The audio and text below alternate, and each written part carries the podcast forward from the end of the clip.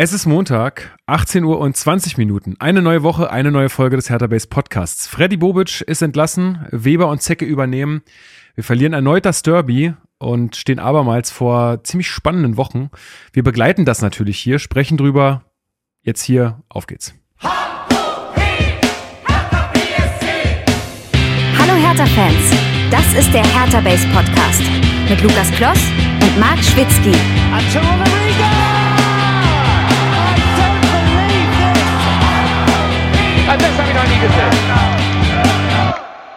Können Sie verstehen, dass es von außen eine Trainerdiskussion gibt? Nein. Okay, Dankeschön. Bitte. Nochmal Flix gezahlt. Ja, und mit diesen herzlichen Worten äh, herzlich willkommen zum Hertha Base Podcast. Mein Name ist Lukas. Ich bin äh, heute wieder euer Moderator dieser blau-weißen Fußballsendung und wir besprechen hier in der Regel alles rund um Hertha BSC jede Woche und das tue ich nicht alleine, sondern wie immer mit meinem geschätzten Hertha-Experten Marc Schwitzky. Happy Monday und ich warte nur darauf, dass du mir irgendwelche Fragen stellst, um dir dann immer zu sagen und wenn du nochmal fragst, kriegst du eine gescheuert. Äh, wenn du nochmal fragst. Wenn du nochmal fragst, genau. So, wenn, dann müssen wir auch schon mal das Wording hinbekommen. Das stimmt. Ja, äh, ich grüße. Ich äh, halte mich hier gar nicht lange in irgendwelche Vorreden auf, weil die Folge, glaube ich, lange genug wird. Es ist mal wieder. Es sind Hertha-Zeiten. Es sind Hertha-Zeiten. Hertha verdient so einen eigenen Monat eigentlich im Kalender. So der Hertha-Monat, wo schon wieder alles auseinanderfliegt. Und äh, wir sind heute mal wieder nicht zu zweit, sondern es ist mal wieder jemand anders dabei. Genau. Der, eine Person, die lange nicht mehr dabei war. So ist es. Sehr, sehr äh, lange und sehr, sehr schön, dass ähm, sie wieder mal äh, mit dabei ist und wir sie hier begrüßen dürfen. Ähm, sie war ja sehr beschäftigt die letzten äh, paar Monate, Wochen, wie auch immer. Aber sie hat sich gedacht, komm zur Derby-Niederlage. Ja, die sportliche Leistung hat gewechselt. Da muss ich mal reinspringen. Die großen Themen, da bin ich da, Leute. Da, da, da fühle ich mich wieder gebraucht.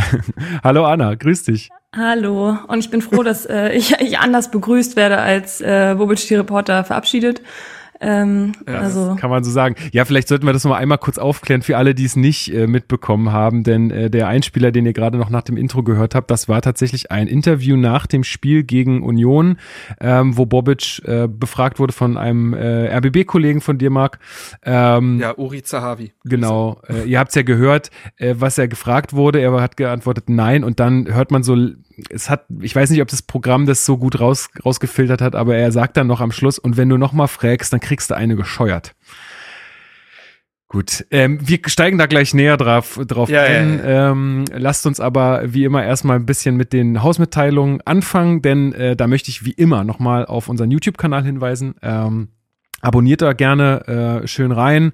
Auch äh, Twitch äh, ist ja aufgesetzt, da passiert noch nichts. Es äh, äh, gerade will Hertha, genau, gerade will Hertha, glaube ich nicht, dass wir das machen, weil irgendwie es passiert so viel und dann bleibt irgendwie wenig Zeit dafür. Aber da könnt ihr auch schon gerne einfach mal abonnieren, um einfach ein bisschen Druck zu erhöhen auf uns.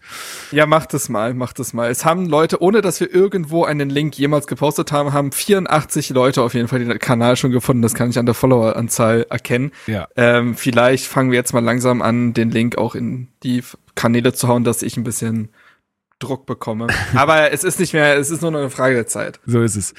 Dann äh, habe ich gesehen, dass wir bei den Spotify äh, die könnt ihr über die App vergeben, äh, schon bei 909 angekommen sind. Und jetzt, Leute, jetzt will ich die 1000 haben. Jetzt will ich die 1000 haben. Ähm, das habt ihr euch selbst eingebrockt. Ähm, jetzt müsst ihr alle noch schnell Accounts eröffnen und nochmal äh, auch da reinliken.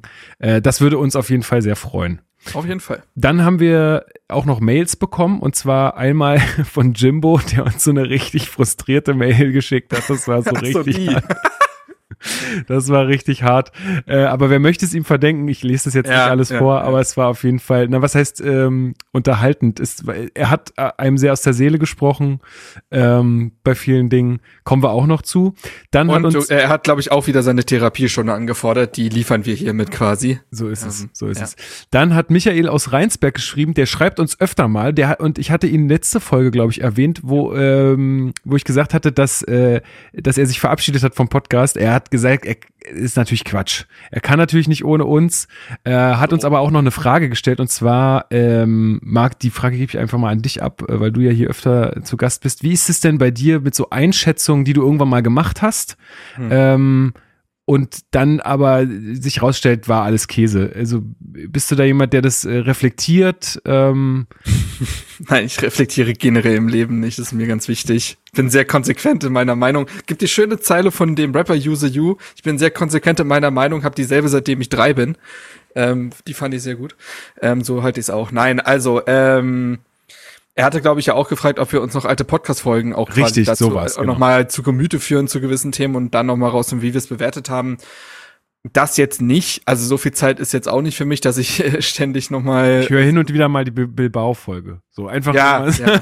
aber so nur rein, rein, selbstrefer so, so rein selbstreferenziell nochmal äh, sich alte Folgen geben, das Nee. tue ich jetzt nicht. Ähm, ich glaube, das ist ja sowieso ein Problem, also jetzt wird's wieder sehr groß, aber ich glaube, es ist aktuell auch so ein Problem in der Gesellschaft, dass man ja, dass es einem fast schon vorgeworfen wird, wenn man Meinung ändert. Obwohl das ja das Normalste auf der Welt ist und dass äh, das auch die Wissenschaft und die Politik und sonst was betrifft. Also neue Erkenntnisse sollten ja ins Meinungsbild einfließen und wenn neue Dinge dazukommen, dann versuche ich das mit auch mit, bei mir mit reinzunehmen. Es gab, ich glaube, Phasen, wenn man jetzt zum Beispiel über das Bobic-Thema redet, da gehe ich jetzt gar nicht jetzt inhaltlich rein, aber es gab Phasen, wo ich die Kritik für nicht gerechtfertigt gehalten, äh, gehalten habe, ähm, wenn es darum ging, wie viel Altlasten da sind und dass man ihm eine gewisse Zeit geben kann. Und gleichzeitig kann man dann ja nach anderthalb Jahren wiederum feststellen, dass diese Zeit nicht gefruchtet hat. Und das sind dann erstmal zwei verschiedene Meinungen, die aber aus ganz verschiedenen Kontexten und Zeitspannen kommen. Und ja, ich glaube, das, das sollten wir uns allen, das sollte, sollten wir uns alle wieder mehr erlauben, äh, die Meinungen auch anzupassen. Ähm, das hat dann nichts mit Verlogenheit oder Opportunismus zu tun, zumindest in den meisten Fällen nicht, das sollte man nicht unterstellen. Und ja, die HörerInnen des Podcasts müssen am ehesten, glaube ich, bewerten, ähm, wie unsere Meinungen sich so verändern, weil man das teilweise, wir, wir alle wissen es, man redet hier Es zweieinhalb. Stunden ins Mikro und dann verschwimmen Sachen und äh, was habe ich wo erzählt und bla. Also ja, das äh, soweit dazu. Ja, da kann ich nur total mitgehen und ich, äh, ich glaube, auch wichtig ist vielleicht noch zu sagen, man muss auch nicht zu allem eine Meinung haben. Also das ist, glaube ich, so auch was, was heute in der Folge zumindest bei anders. mir, so, äh, dass es heute bei mir irgendwie auch nochmal auftauchen wird, weil, also, naja, wir reden ja gleich drüber, aber so ein abschließendes Bild kann ich mir jetzt halt zu dem Zeitpunkt, so zwei Tage nach dieser ganzen Sache mit Bobic und so, auch noch gar nicht machen. Also vielleicht ist es auch mal ganz gut, nicht unbedingt immer eine Meinung direkt haben zu müssen, die man dann auch zu 100 Prozent vertritt. Ich glaube, es ist doch einfach mal okay zu sagen, ey, ich weiß es noch nicht, lass mich noch fünfmal drüber schlafen. So, Punkt. Ähm, dann haben uns noch Andreas und Chris geschrieben. Ähm, ja, da gehen wir auch gleich noch drauf ein, aber schöne Grüße an euch. Vielen, vielen Dank für eure Mails. Ähm, wir freuen uns immer sehr, wenn uns da was erreicht und ähm, ja, genau. Macht das gerne weiter so. Ich glaube, wir halten uns nicht lange auf, weil wir haben äh, wirklich jetzt das große Thema vor der Brust. Lasst uns direkt reinstarten in die Hertha News.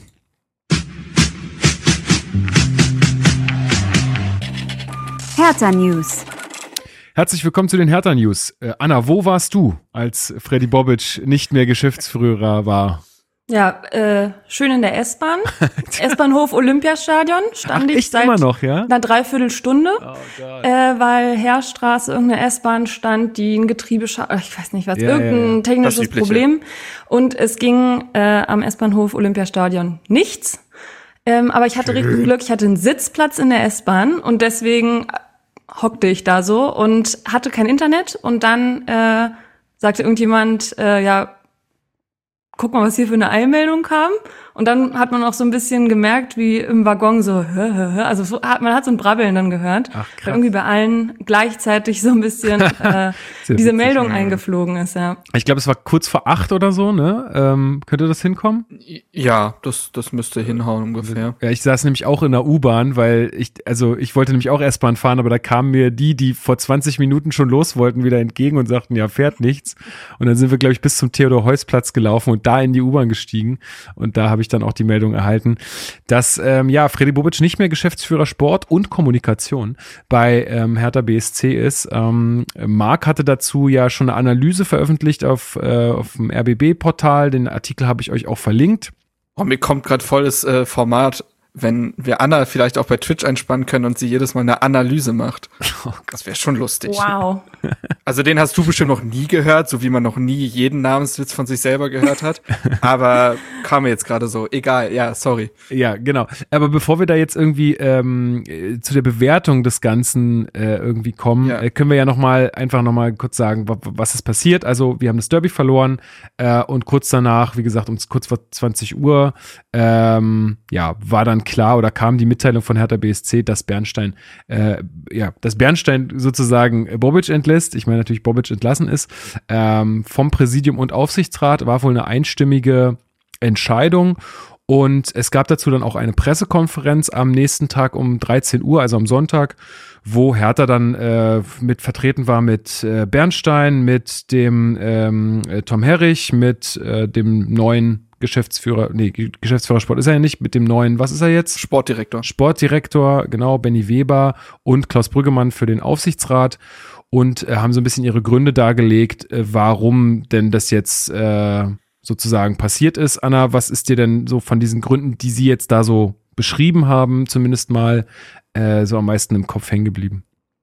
Mm, Also erstmal wollte ich noch vorweg sagen, es gab ja auch noch am äh, Samstagabend dann auch eine E-Mail an die Mitglieder, Mhm, genau. ähm, was ich halt immer ganz vernünftig finde, dass man als Mitglied dann wenigstens mal eine Mail bekommt. Da stand jetzt auch nicht groß was anderes drin, das war einfach nur eine Pressemitteilung, aber schon nett, äh, wer jetzt nicht irgendwie eine Kicker-App hat, kriegt halt trotzdem noch eine E-Mail und kriegt es auch trotzdem mit. das, ähm, ist schon, das ist schon fair. Also, naja, gehört sich halt, ähm, aber ja, wir haben ja auch in letzter Zeit oder in letzter Zeit eben nicht mehr, aber in der Vergangenheit öfter mal darüber gesprochen, dass die Kommunikation bei Hertha nicht so ist, wie man sich das als Mitglied vielleicht vorstellt und sowas gehört dann einfach dazu. Ähm, ja, und ehrlicherweise von den Gründen ist bei mir nicht wirklich viel hängen geblieben, ähm, muss ich echt sagen, ähm, weil ich die Pressekonferenz da ist von mir insgesamt nicht viel hängen geblieben. Da sind bestimmte Buzzwords sehr viel gefallen. äh, der, der Hertha-Weg. Ähm, ich gehe jetzt auch mal den Hertha-Weg. Wir wissen nämlich alle nicht, was das ist, aber deswegen gehe ich ihn jetzt einfach mal. Ähm, und ja, erzähl was dazu. Und äh, dann, dann sage ich auch was über Hertha DNA. Bin auch Vollblut-Hertanerin. Und ähm, Moment, Ja, ich Moment, geh jetzt hier Moment, den Anna, Hertha-Weg. bist, bist, bist du wirklich Vollblut-Hertanerin? Bist du mittlerweile Mitglied? natürlich. Ich habe sogar eine Dauerkarte, Marc. Ja, Mensch. ja gut, ja gut. Das Thema mit der Mitgliedschaft war ja, das war ja ein Brennpunkt in diesem Podcast. Da muss man ja, das so offen stimmt. drüber Das reden. stimmt, das stimmt. Ja. Ja, ja. nee, aber diese Wörter, die sind einfach extrem viel gefallen und ich habe irgendwann gedacht, boah, ich glaube, inhaltlich haben die gerade gar nicht so viel zu sagen. Ähm, oder wenn sie viel zu sagen haben, dann kommt es nicht so gut raus, weil diese Wörter, ja, ich weiß nicht, ich hatte das Gefühl, das soll so ein bisschen eine Leere füllen. Ähm, ja, deswegen, ich habe aus der PK echt nicht so viel mitnehmen können, muss ich leider sagen.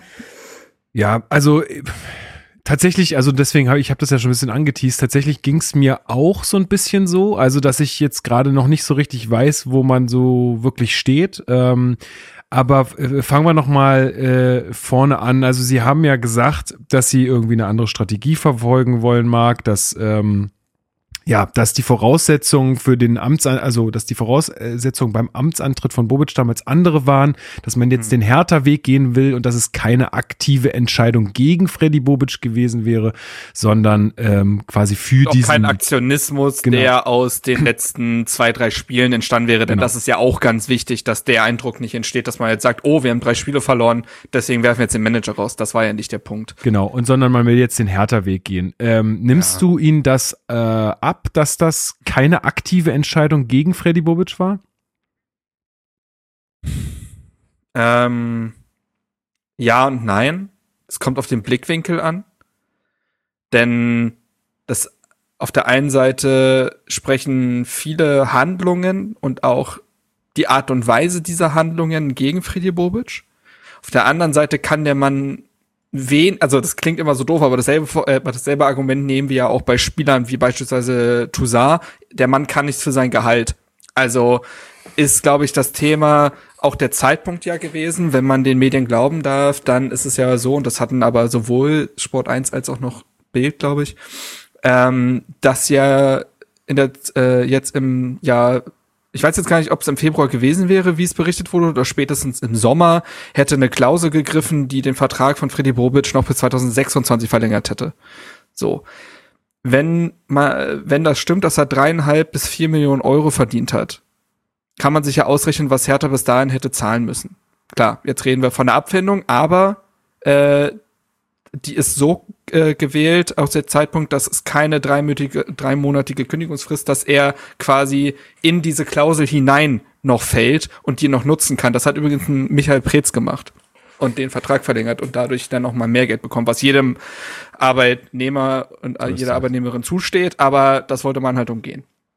So, also das eine ist der finanzielle Aspekt, der in dem Sinne erstmal nichts ist, dass Friede Bobisch ja aktiv forciert hat, sondern das war halt sein Vertrag. Und da wollte man halt reagieren, weil man äh, gesehen hat, puh, das können wir uns eigentlich nicht mehr leisten. Und diese Pressekonferenz, ähm, ja, sie hat für mich ein paar Dinge doch noch mal klar gemacht, auch wenn sie in Teilen nichtssagend war oder zumindest wenig konkret. Also zum einen, und das ist jetzt keine News, aber es ist, es ist noch mal sehr eingehämmert worden, der Laden brennt finanziell komplett. Mhm. Also Hertha geht es finanziell sehr, sehr, sehr schlecht und du musst tatsächlich jeden Cent umdrehen. Das siehst du an dem Aderlass im Profikader, wie Hertha in den letzten Jahren an rein individueller Qualität ja verloren hat, dass ein Transferplus von über 40 Millionen erzielt wurde von Freddy Bobic, was wahrscheinlich noch nicht mal reicht und den Personalkosten, die damit einhergehend gespart wurden.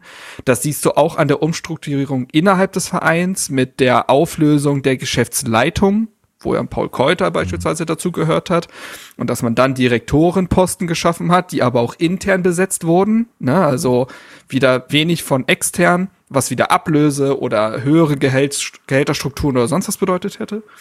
So, und jetzt eben äh, Friedi Borobic und auch da hat man ja einen härter Weg genommen, indem man gesagt hat, okay, es gibt erstmal keinen neuen Geschäftsführersport. Erstmal, es wurde ja Benny Weber in Aussicht gestellt, aber er ist jetzt erstmal Sportdirektor und mit Zecke Neuendorf holen wir noch einen Leiter der Lizenzspielerabteilung dazu. Das ist ein fancy Name für einen Teammanager, was auch andere Ex-Profis oftmals als Bindeglied, äh, die fungieren als Bindeglied zwischen Mannschaft und Geschäftsführung, wenn man so will. Das soll äh, Zecke machen. Und das ist die kleine Lösung. Und ich finde, dass diese PK eine gewisse Form von Hilflosigkeit ausgestrahlt hat. Ich würde, bevor wir da noch mal zu dieser ganzen ja. PK kommen, ich würde gerne noch mal bei den Gründen bleiben, weil ich finde es schon spannend, noch mal darüber zu sprechen, war, also warum, warum, warum überhaupt? Also und, reden wir jetzt über die Gründe, die auf der PK genannt wurden oder die mittlerweile genau. einfach auf dem Tisch liegen? Beides, beides. Ja? Okay. Also weil da wurde PK ja auch teilweise nicht, also ja. da teilweise wurde ja auch was weggelassen aus meiner Sicht. Und das also, finde ich aber auch okay, denn was wäre das für eine Pressekonferenz gewesen, die sehr konkret geworden wäre, denn dann wäre es Nachtreten gewesen, dann wäre es Schlammschlacht gewesen und so weiter. Also nee, genau, aus aber trotzdem dieser, können wir ja hier darüber reden. Ne? Also, genau, was aber ich finde aus der PK durchaus rauskam, also es sind ja manchmal Dinge, die entweder zwischen den Zeilen stehen oder die bei Benny Weber und Zecke Neuendorf hervorgehoben wurden. Also wenn man das hervorhebt, warum man sich für sie entscheidet, das hat das ja an anderer Stelle bei Bobic wohl gefehlt. Das Thema war ein äh, tägliches Vorleben der wirtschaftlichen Konsolidierung und des Miteinanders und des Brennen für das Projekt und für den Verein, was anscheinend Friedi Bobic gefehlt hat. So muss man das deuten, wenn Bernstein sagt, dass das bei Weber und Zecke so sehr da ist. Ähm, was auch, finde ich, interessant ist, ist, dass er gesagt hat, dass die Entscheidung von Bobic, Zitat, unemotional aufgenommen wurde wenn das so stimmt, dann spricht das ja auch nochmal für die schon fortgeschrittene Entfernung einfach, die Bobic von sich aus schon äh, zum Verein hatte und zu dem Projekt.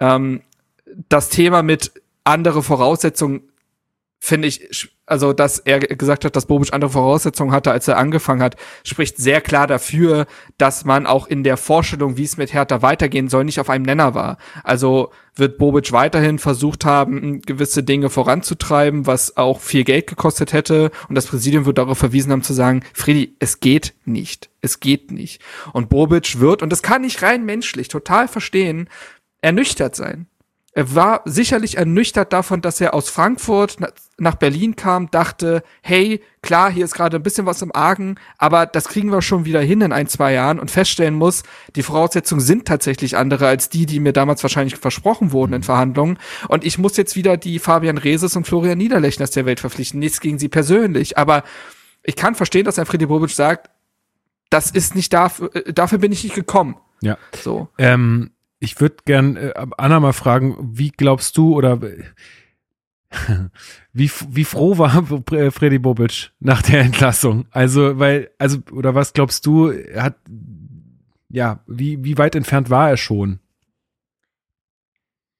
Schwierig natürlich, das von außen zu beurteilen. Und ich finde auch, dass man diese Aussage, dass er unemotional reagiert hat, vielleicht nicht zu schwer gewichten sollte, weil wenn ich mir vorstelle, jemand steht, also mein Chef steht vor mir und sagt mir, Anna, wir haben uns jetzt da in allen Gremien zusammen zu beraten und haben uns jetzt auch entschieden und wir kündigen dir fristlos und das war's jetzt hier, dann wäre ich vermutlich erstmal krass perplex und würde halt wahrscheinlich auch sehr nüchtern reagieren. Also jedenfalls würde ich nicht vor meinem Chef in Tränen ausbrechen. Gut, man kann jetzt auch vielleicht hoffen, dass äh, Bobic und äh, Kai Bernstein vielleicht auch irgendwie eine andere Beziehung haben als ich zu meinem Chef, ja, sondern dass sie, die haben ja arbeiten an einem Projekt zusammen, was hoffentlich von beiden irgendwie Herzblut fordert, so dass man irgendwie auf einer anderen Ebene ist und dann vielleicht doch in irgendeiner Weise sagt, wirklich jetzt, boah, wie schade, ich weiß es nicht, aber ich kann mir vorstellen, dass man in der ersten Situation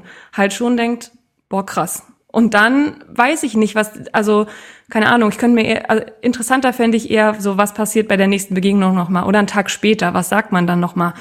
Hm. Ähm, also ich würde dem vielleicht nicht zu, wie, zu viel Gewicht beimessen und naja, ich weiß nicht, ob er also ich, vor drei ich, Wochen wäre wahrscheinlich ich, vor drei Wochen wäre wahrscheinlich mehr froh über diese Entscheidung gewesen, weil da wäre das Thema DFB halt noch im Rennen gewesen. Das ist jetzt halt raus. Ähm, naja, und das, also, und das ist halt so ein bisschen das, was, äh, was ich oder worauf ich angespielt habe, ne? Also, der hat ja schon sehr kokettiert mit dem DFB. Haben wir alles besprochen an der Stelle hier. Ähm, war irgendwie sehr eindeutig, dass er darauf Bock gehabt hätte. Ähm, ich glaube, und tatsächlich zu dem Zeitpunkt, Hertha hätte ihn tatsächlich auch gehen lassen. Hertha hätte gesagt, hier, DFB, gib uns noch ein bisschen Kohle und wir haben, haben das Thema, das Thema hat sich sozusagen von, von selbst geklärt, weil es hieß ja auch, dass das Ganze jetzt schon ein paar Wochen feststeht, dass er, dass er geht. Ähm, dann muss man sich ja auch schon ein paar Wochen davor Gedanken gemacht haben. So. Ähm, jetzt hat es nicht Deswegen geklappt. glaube ich, kommt auch diese Weber-Zecke-Lösung, kommt ja nicht aus dem Nichts. Nee, genau. Das, das war der länger, Plan B. Äh, genau. Sollte Bobic zum DFB gehen. Das würde ich so sehen. Ähm, aber ich nehme ihn dieses Ganze, es war keine aktive Entscheidung gegen Freddy Bobic, nehme ich ihn nicht so richtig ab, muss ich sagen. Ich glaube, da war ein ziemlich zerrüttetes Vertrauensverhältnis da. Äh, das hat man ja gemerkt, ja. Aussagen äh, von Bobic, Aussagen von Kai. Ähm, dann der ausbleibende sportliche Erfolg nach anderthalb Jahren äh, mit so viel Geld, was der verdient und was auch er von der Entourage her dabei hat, die auch noch ja. mal viel Geld gekostet hat. Es hat sich ja, und das hat, wir hatten das gesagt, ich glaube, beim Elf-Freunde-Themenfrühstück hat es äh, einer von den beiden gesagt, es hat sich ja nichts gebessert. Also es ist nee, ja wirklich, es ist ja gar kein Schritt vorangegangen, in keinster Weise, nirgendwo. Außer, da, dass man da vielleicht ein bisschen äh, altlastenlos geworden ist. Ja, sag mal, Anna. Äh, ich finde, dass wir zum ersten Mal seit ewigen Zeiten einen Trainer haben, bei dem ich sage, Gott sei Dank haben wir den. Also gut, den Punkt. Da, das war jetzt ja. wirklich, wirklich lange nicht der Fall und die ganzen Transfers kann man so oder so sehen. Hunderte Spieler werden ausgeliehen und kommen alle wieder und im Sommer steht wieder die Hälfte auf der Matte und so weiter. Aber Gebe da kenne ich dann auch einfach, oder ich glaube, wir alle den Markt einfach auch nicht gut genug, dass wir jetzt irgendwie so krass beurteilen können, wo man wen auch immer noch gewinnbringender hätte unterbringen können. Und welche Berater und wer da alles seine Finger mit im Spiel hat. Aber mit Schwarz hat er einfach einen guten Mann geholt, wo ich einfach auch froh bin, dass die Entscheidung jetzt so getroffen wurde und man nicht gesagt hat, sportlicher Erfolg bleibt aus, wir schmeißen Schwarz raus und behalten Bobic. Also ja, seltener Fall, dass der Trainer den Manager überlebt, das stimmt. Und ich glaube auch, dass Sandro Schwarz vielleicht das eine sein könnte, was von Freddy Bobic bleibt. Ähm, kommen wir vielleicht kurz halt eben zu den Punkten, die nicht auf der PK angesprochen wurden, die aber eben auf der Hand liegen. Du hast den ausbleibenden sportlichen Erfolg schon genannt. Äh, Hertha ist in Bobic erster Saison also wirklich haarscharf. Also knapper ging es ja nicht den Abstieg äh, entkommen und es steht jetzt auf Rang 17. Das ist eine katastrophale Bilanz, die vielleicht sogar vielleicht entspricht sie sogar dem der Kaderqualität irgendwo. Ne? Wir haben ja darüber gesprochen. Die Ka der Kader ist einfach nicht mehr der ist einfach nicht mehr gut und das hat Gründe, die auch vor Bobic angefangen haben, ganz klar. Ähm, und doch muss man ja sagen, neben den Transferplus hat Bobic in zwei Jahren, und da rechne ich mal Ablösespieler, ablösefreie Spieler ja gar nicht hinzu, weil die in der Bilanz gar nicht auftauchen, aber er hat 35 Millionen Euro für neue Spieler ausgegeben. Und wenn wir dann uns anschauen, welche Spieler sind teilweise auch dafür gegangen, die vielleicht sogar mehr ähm, Identifikation mitgebracht hätten oder ähnliches, ähm, wurden dafür von Hof gejagt. Mit wie vielen Leuten hat sich Bobic für seinen Weg angelegt? Benny Weber, Arne Friedrich, Paul Dardai, andere Leute vielleicht im Verein, ähm, jetzt zuletzt mit Kai Bernstein selbst. Ähm, was hat er alles für Vor Vorvertrauen quasi eingefordert, um zu sagen, Leute, ich bin jetzt da, jetzt wird alles geil. Und tatsächlich war es so großspurig. Er hat sich in seinen ersten Interviews hingesetzt und gesagt, ja, die Kunjas und Luke Parkes dieser Welt, was haben sie denn gebracht? Jetzt, jetzt, jetzt schaut doch mal, was ich hier mache. Und es waren dann aber die Belfort Deals und Jovetic. Wie gesagt, das hat nie was mit dem Spieler persönlich zu tun, einfach die Bilanz als Manager. Und ähm, Bobic hat viele Dinge getan und so viel Geld verdient und so viel Geld quasi auch ähm, über seinen Apparat, den er installiert hat, gekostet, dass die Dinge einfach hätten funktionieren müssen, um irgendetwas davon zu rechtfertigen.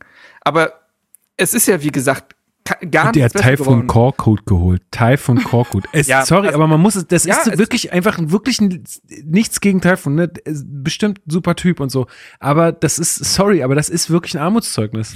Ja, wir müssen, genau, also man kann jetzt theoretisch auch jeden Transfer in die Trainerentscheidung durchgehen. Die Bilanz ist aber einfach erschreckend und ähm, dann kannst du so nicht mit Mitarbeitenden umgehen, mit teilweise ja Vorgesetzten, mit der, mit dem Umfeld, mit der Presse, er hat, Freddy Bobic hat jedem vor den Kopf gestoßen. Mehrmals oder einmal oder zuletzt öfter ist alles passiert. Der Ton war sehr oft unnötig harsh, sehr oft unnötig kalt. Sehr oft wurde eine, gab es so eine komische Feindseligkeit anderen gegenüber. Und das hat man ja auch, glaube ich, Arne Friedrich immer angerechnet, dass man gesagt hat, da hat ja auch nicht alles gestimmt. Ne, da haben auch Spielertransfers nicht gesessen und da war es sportlich auch nicht gut. Aber es war immer eine Form von Respekt und von mitnehmen wollen und von Nestwärme. Das, was man jetzt, glaube ich, auch wieder haben möchte mit Zecke und Benny Weber und ähm, Lass so, uns und vielleicht noch einmal ganz kurz über den Zeitpunkt auch sprechen. Also, ähm, weil der Zeitpunkt ist ja auch ein sehr, sag ich mal, Stranger, Anna. Also direkt nach einem Derby, zwei Stunden danach, zu verkünden, dass der Geschäftsführer Sport äh, geht. Und äh, wie viele Tage waren da noch? Ich glaube vier oder jetzt sind es noch drei? Nee, jetzt sind es noch zwei. Morgen, morgen Abend ist Uhr, ne? äh, morgen Abend 18 Uhr ist Schluss, ne? Morgen ist der D-Day, wie es Tom Herrich genau, etwas morgen ist Twitter formuliert hat. Es war ein bisschen unglücklich, aber ja. ja. Ähm, genau, also was sagst du zu dem Zeitpunkt? Ähm, das ist ja schon ein ungewöhnlicher.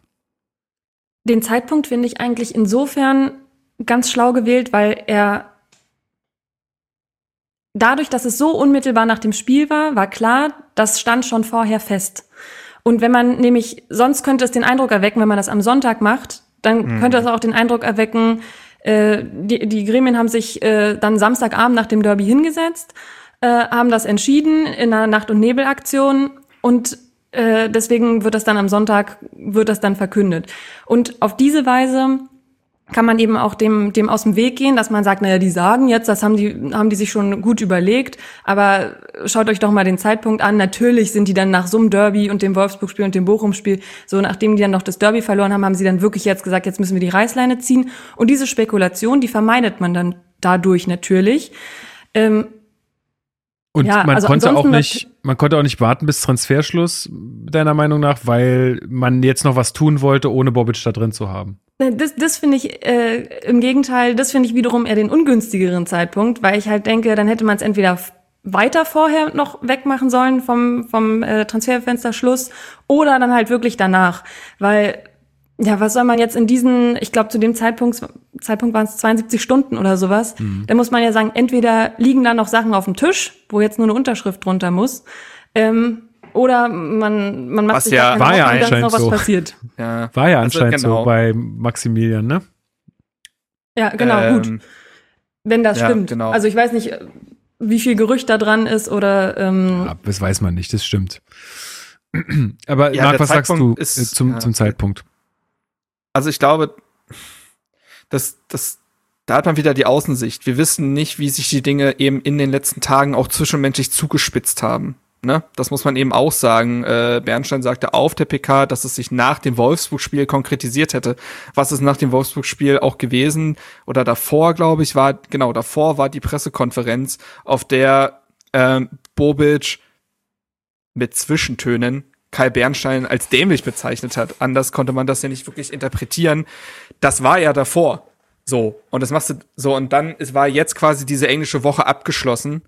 Und dann konntest du es machen. Und ich glaube, dass, dass das in den letzten Wochen natürlich schon Thema war. Also wenn ein, wenn dein Manager so sehr mit einem, mit einem anderen Job kokettiert, Thema TFB, ja, natürlich schwingt damit, dass es dann vielleicht bald zu Ende sein könnte und dass du die Gedanken machen solltest. Und deswegen ist das schon längerfristig ein Ding.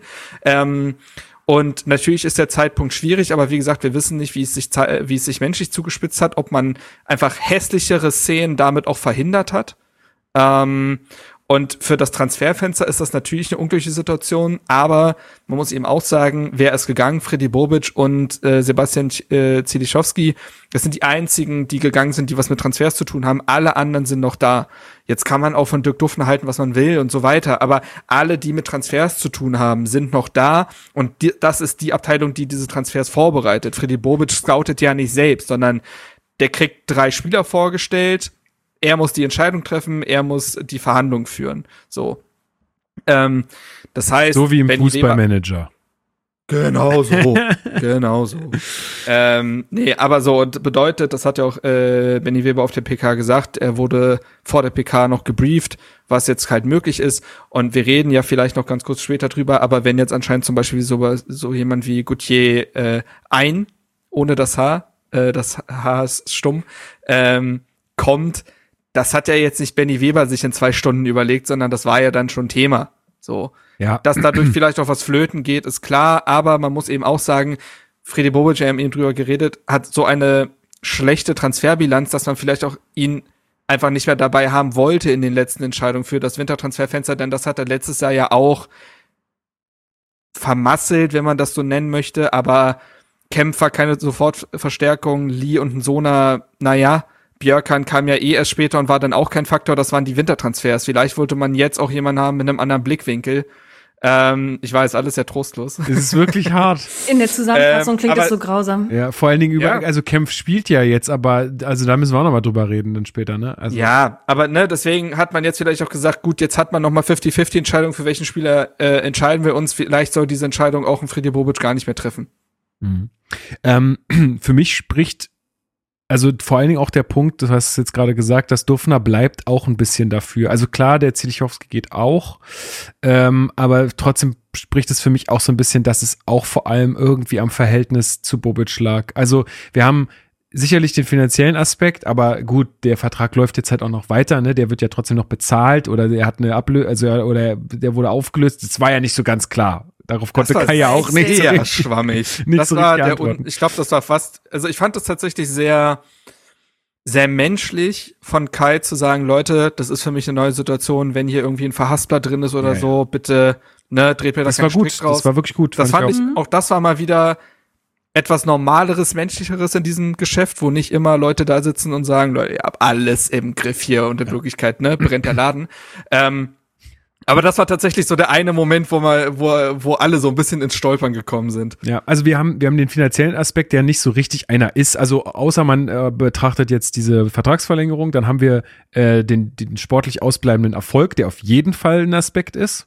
Ähm, und Aber ich glaube, der hat nicht, hätte nicht gereicht, um jetzt halt, jetzt einen Schlussstrich zu ziehen. Dann hättest du bis Sommer weiter. das glaube ich nämlich auch. Das glaube ich nämlich auch. Äh, und deswegen ist für mich halt einfach der größte und entscheidende Faktor, glaube ich, einfach, dass man gesagt hat, man möchte auch einfach nicht mehr mit einem Freddy Bobic weiterarbeiten. Und da kommen wir auch noch mal zu diesem Einspieler von vorhin. Also wer so respektlos Reportern gegenüber schon ist, und du hast es auch vorhin gesagt, es gab ja mehrere solcher Situationen, wo er so von oben herab irgendwelche Sprüche gedrückt hat. Ähm, also das kann ja kein gutes Klima geben, ja. Ähm, also ich habe halt immer gedacht so, ja, ist halt, ist halt, ist halt Typ, Typ Freddy Bobic, ne? Wusste man auch so ein bisschen, was man sich da holt äh, in den Verein und das, damit muss man jetzt halt irgendwie umgehen und wenn er, wenn der Erfolg da ist, dann, ja, dann ist es halt so und dann muss man damit irgendwie klarkommen. Aber ja, wenn halt sonst nichts stimmt, dann finde ich, ist es ein guter ein Grund. Gedanke dazu, der mir jetzt spontan tatsächlich noch so ein bisschen kommt. Ähm, vielleicht wollte man Freddy Bobic, also zum einen wird's intern extrem geknirscht haben, so, dass keine produktive Zusammenarbeit mehr möglich war. Und dann sollte man es auch beenden, wie gesagt, sonst wird's hässlich. Und das andere ist tatsächlich, vielleicht wollte man Freddy Bobic auch nicht mehr als Krisenkommunikator haben. Denn als auch da äh, nehmen wir die Saison, in der Arne Friedrich und Paul Dardai nochmal übernommen haben. Mhm. Wie gesagt, das war eine sportlich super beschissene Situation. Aber überlegt euch, wie besonders Arne Friedrich natürlich das kommunikativ gehandelt haben, wie eine fast schon Aufbruchstimmung entstanden ist, weil du gemerkt hast, da sind Leute, denen ist das wichtig. Die, die brennen dafür und die werden nicht alles richtig machen, aber das ist denen hier nicht egal und sie wollen alles und jeden hier mitnehmen. Und jetzt spulen wir quasi ein Jahr vor, genau, ähm, und nehmen die Situation mit Freddy Bobic und Taifun Korkut und äh, Felix Magath später. Das war doch der Zeitpunkt, den wir im Podcast mit Bernstein beschrieben haben. Das war doch der Moment, wo, wo alle nicht mehr wussten, wofür sie es tun. Mhm.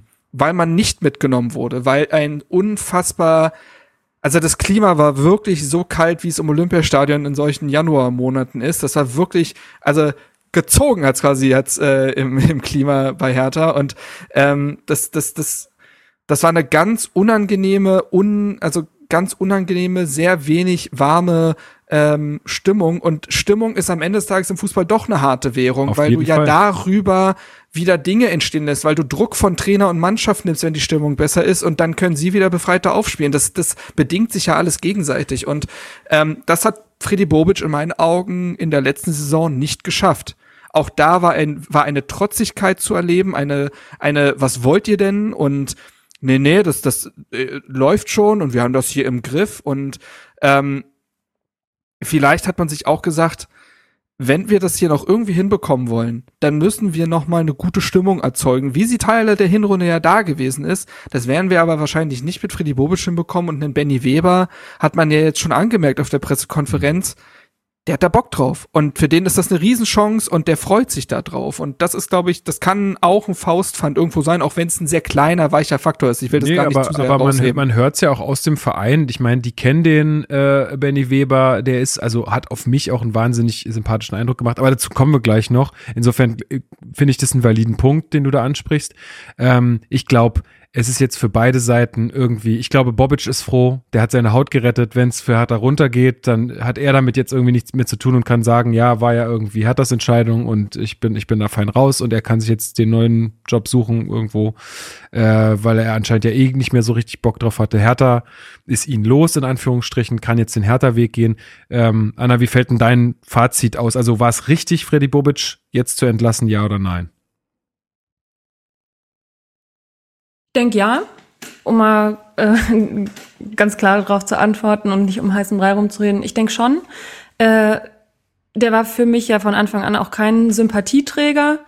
Ähm, wie gesagt, bis auf ähm, die Entscheidung, Sandro Schwarz äh, als, als Trainer zu holen, die ich sehr gut finde und wo ich immer noch froh bin, dass Sandro Schwarz da ist, ähm, ja, Max hat vorhin, äh, Marc hat vorhin eine Bilanz gezogen, äh, die, die also absolut nicht für ihn spricht.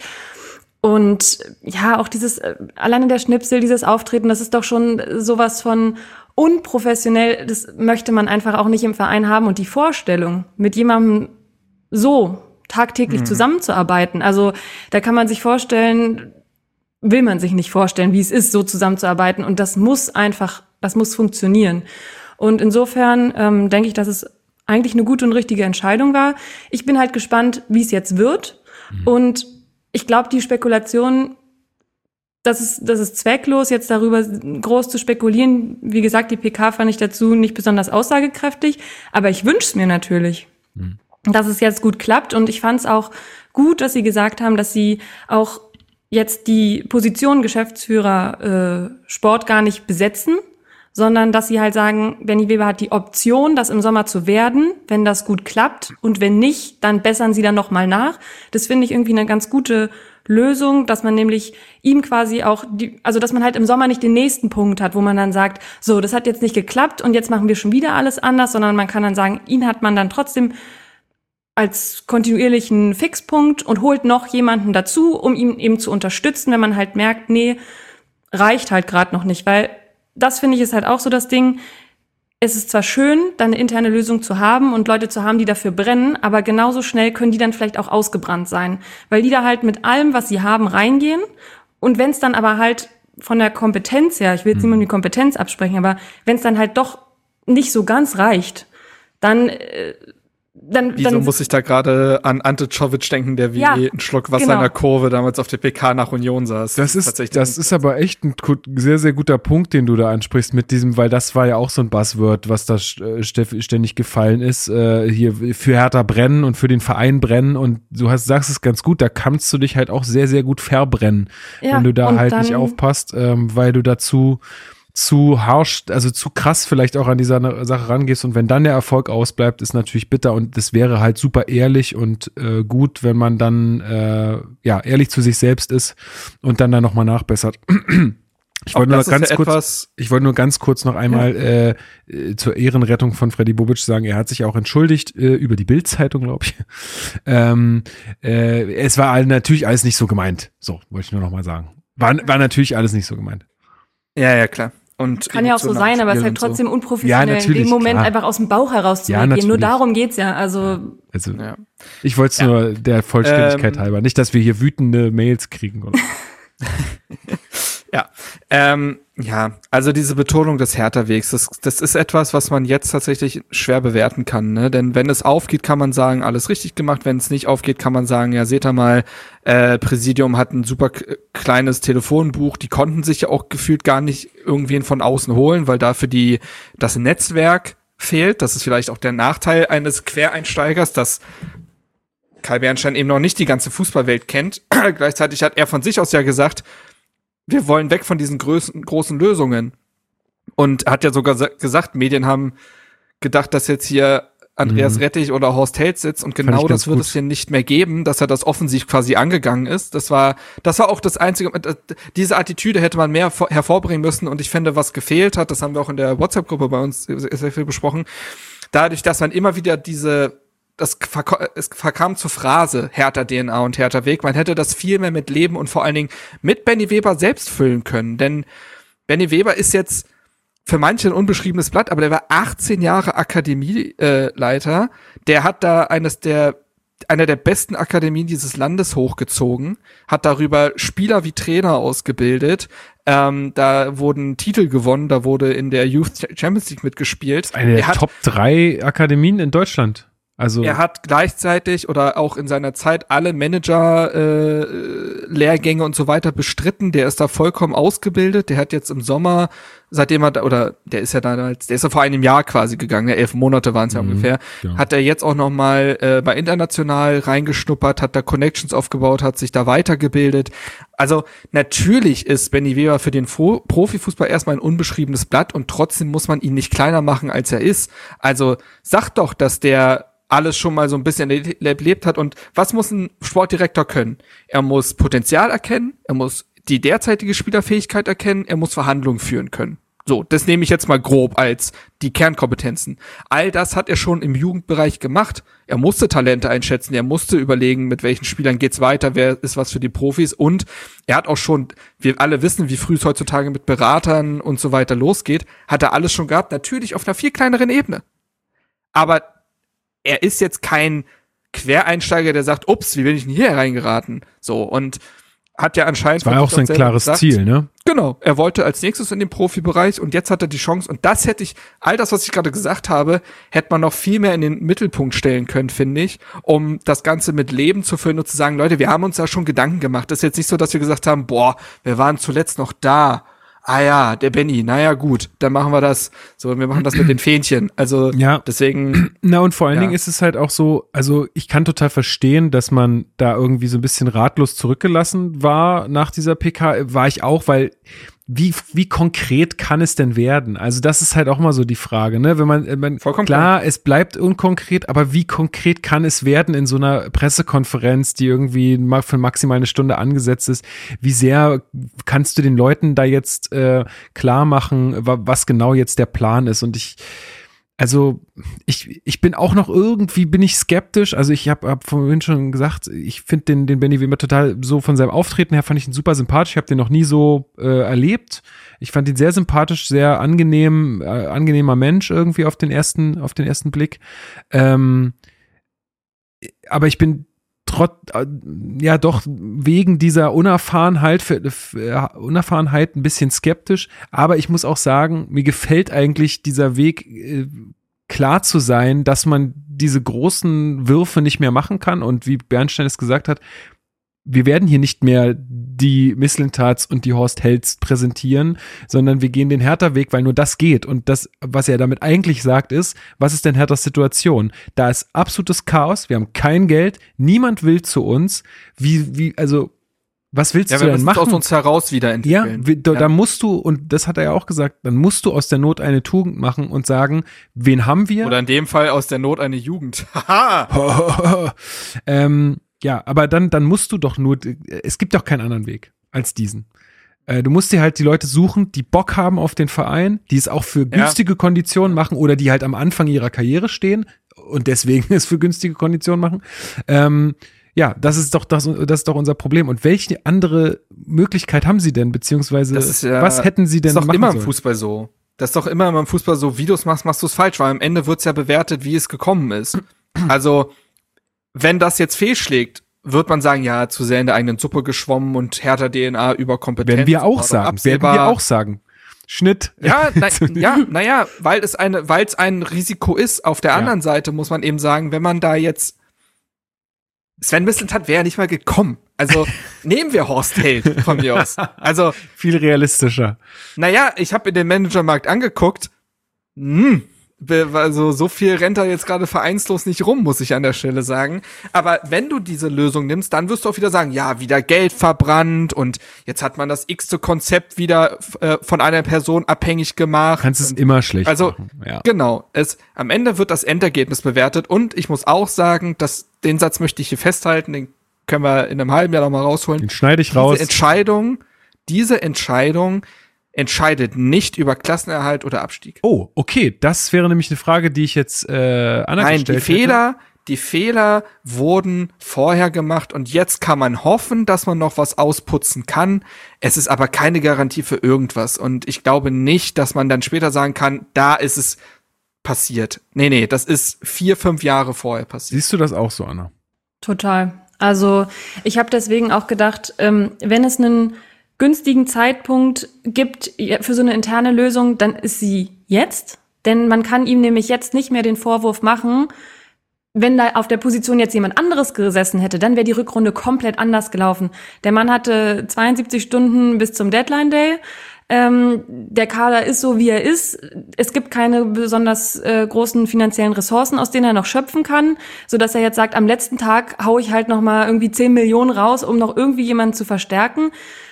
Äh, so, also deswegen, ich finde, genau wie Marc sagt, es wird ähm, nicht äh, über darüber entscheiden, ob wir jetzt die Klasse halten oder absteigen. Und deswegen für ihn jetzt eigentlich ein, ein dankbarer, was heißt dankbarer Zeitpunkt, aber ein guter Zeitpunkt, ähm, denn zu Beginn einer einer neuen Saison und zwar weit, also oder zum vielmehr zum zum Ende einer Saison, dass man halt sagt, so die Saison ist rum und er hat jetzt noch den ganzen Sommer Zeit, Transfers zu tätigen und dann gehen wir mit dem Ja, von ihm, ja, ge ja. ihm geplanten Kader in die Saison. Dann lastet viel mehr Druck auf seinen Schultern als jetzt. Jetzt kann man hoffen, dass vielleicht noch Sachen, die eben hoffentlich in der Geschäftsstelle auf dem Tisch liegen, dass er die noch eintüten kann. Und wenn da nichts liegt, dann ist es aber auch nicht sein Verschulden und das kann er auch in 72 Stunden nicht fixen. Ja, guter Punkt. Und noch auch. eine, noch eine These mit Weber und Zecke bereitet man sich zweigleisig auch auf den Abstieg vor. Denn der ist realistisch, Auf jeden das muss Fall. man einfach so klar sehen. Und dann müsste man sich fragen, wollen wir dann im Sommer alles abgerissen bekommen? Oder schaffen wir jetzt Klarheiten? Denn Weber und Neuendorf wären ja bei einem Abstieg nicht weg. Nee, So. auf keinen Fall.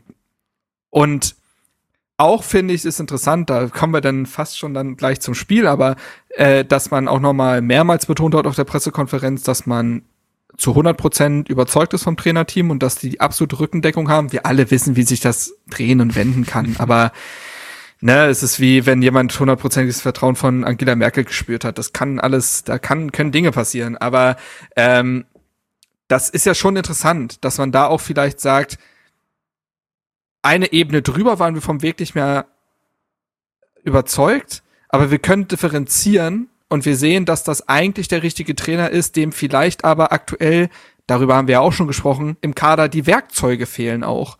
Das können wir, wir können schon sehen, dass der dafür brennt und dass der eigentlich was kann, aber vielleicht, ne, also, ist wie halt ein Handwerker, der nur Schrott in seinem Werkzeugkasten hat, der wird dir dann auch kein äh, sauberes Fenster reinbauen. Ist, ist ein sehr schwerer, schwieriger Vergleich. Aber ihr wisst, was ich meine. Man ist davon abhängig, was man hat. So. Ja, abso- Und das ist absolut. schwarz auch. Und da fände fänd ich es interessant zu sagen, wir entscheiden uns jetzt schon für eine langfristige Perspektive, ob Liga 1 oder 2, ungeachtet dessen, was vielleicht noch alles passieren kann. Ja, nee, finde ich auch nochmal einen guten Punkt, weil, also auch, auch, äh, auch ich hatte da so ein paar Diskussionen immer mal wieder irgendwie, was ist denn jetzt mit Schwarz und muss man da jetzt nicht mal über einen Trainer nachdenken und so. Äh, Das ist eine Frage, aber die kann man auch nicht so isoliert betrachten, weil du musst ja auch immer darüber denken, darüber nachdenken, wie soll es denn weitergehen? Du kannst ja nicht immer nur bis zum nächsten, bis zur nächsten Relegation denken. Also dann holst du wieder einen Magath oder einen Funkel oder wen auch immer. Der Mann hat Dann- sich angeboten. Ja, äh, gut, dann, aber okay, dann klappt's vielleicht, aber dann hast du wie, dann, dann, was passiert denn dann? Also dann, ja, natürlich. dann geht ja, das genau. Ganze wieder von aus vorne. Diesem Dass du musst, aus diesem Teufelskreis kommt man ja nicht mehr raus. genau, du musst ja immer irgendwas anders machen. Irgendwas anders machen, damit es halt äh, diesen Teufelskreis durchbricht und irgendwie mal in eine richtige Richtung geht. Und klar, äh, jetzt kann man immer sagen, ja, ein Abstieg ist eine Katastrophe und klar, weiß man alles nicht. Ähm, aber es, ich finde es auch gut, dass man sich da zumindest so ähm, nicht die nächste Baustelle aufmacht im, im, im, im Falle eines Abstiegs. Zumal ja, glaube ich, auch Schwarz damals in der zweiten Liga gekommen wäre, ne? Das äh, muss man ja auch sagen. Das hat er so gesagt, ja. Ja. Das hat er so gesagt. Zum, ja, hat er so Aber er hat nur Vertrag bis 24, ne? Das war nur ein Zweijahresvertrag, meine ich. weiß ich nicht. Aber gut, das sind alles Eventualitäten. Gut, äh, aber vielleicht noch mal ganz kurz, äh, wir sind jetzt schon lange hier drin, aber egal, ähm, es ist auch wichtig. Ähm, Anna, was sagst du zu Zecke, dass der wieder da ist? Ähm, Finde ich grundsätzlich erstmal cool.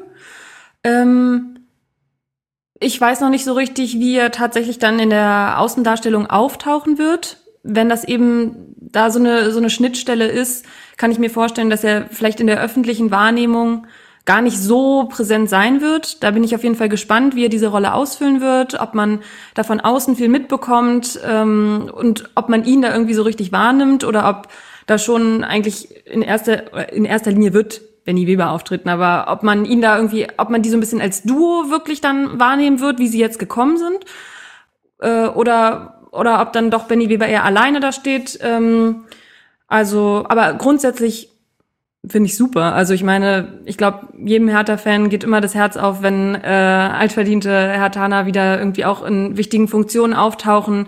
Was haben wir denn sonst? Ja, naja, Ja. das ist der Hertha-Weg, sorry.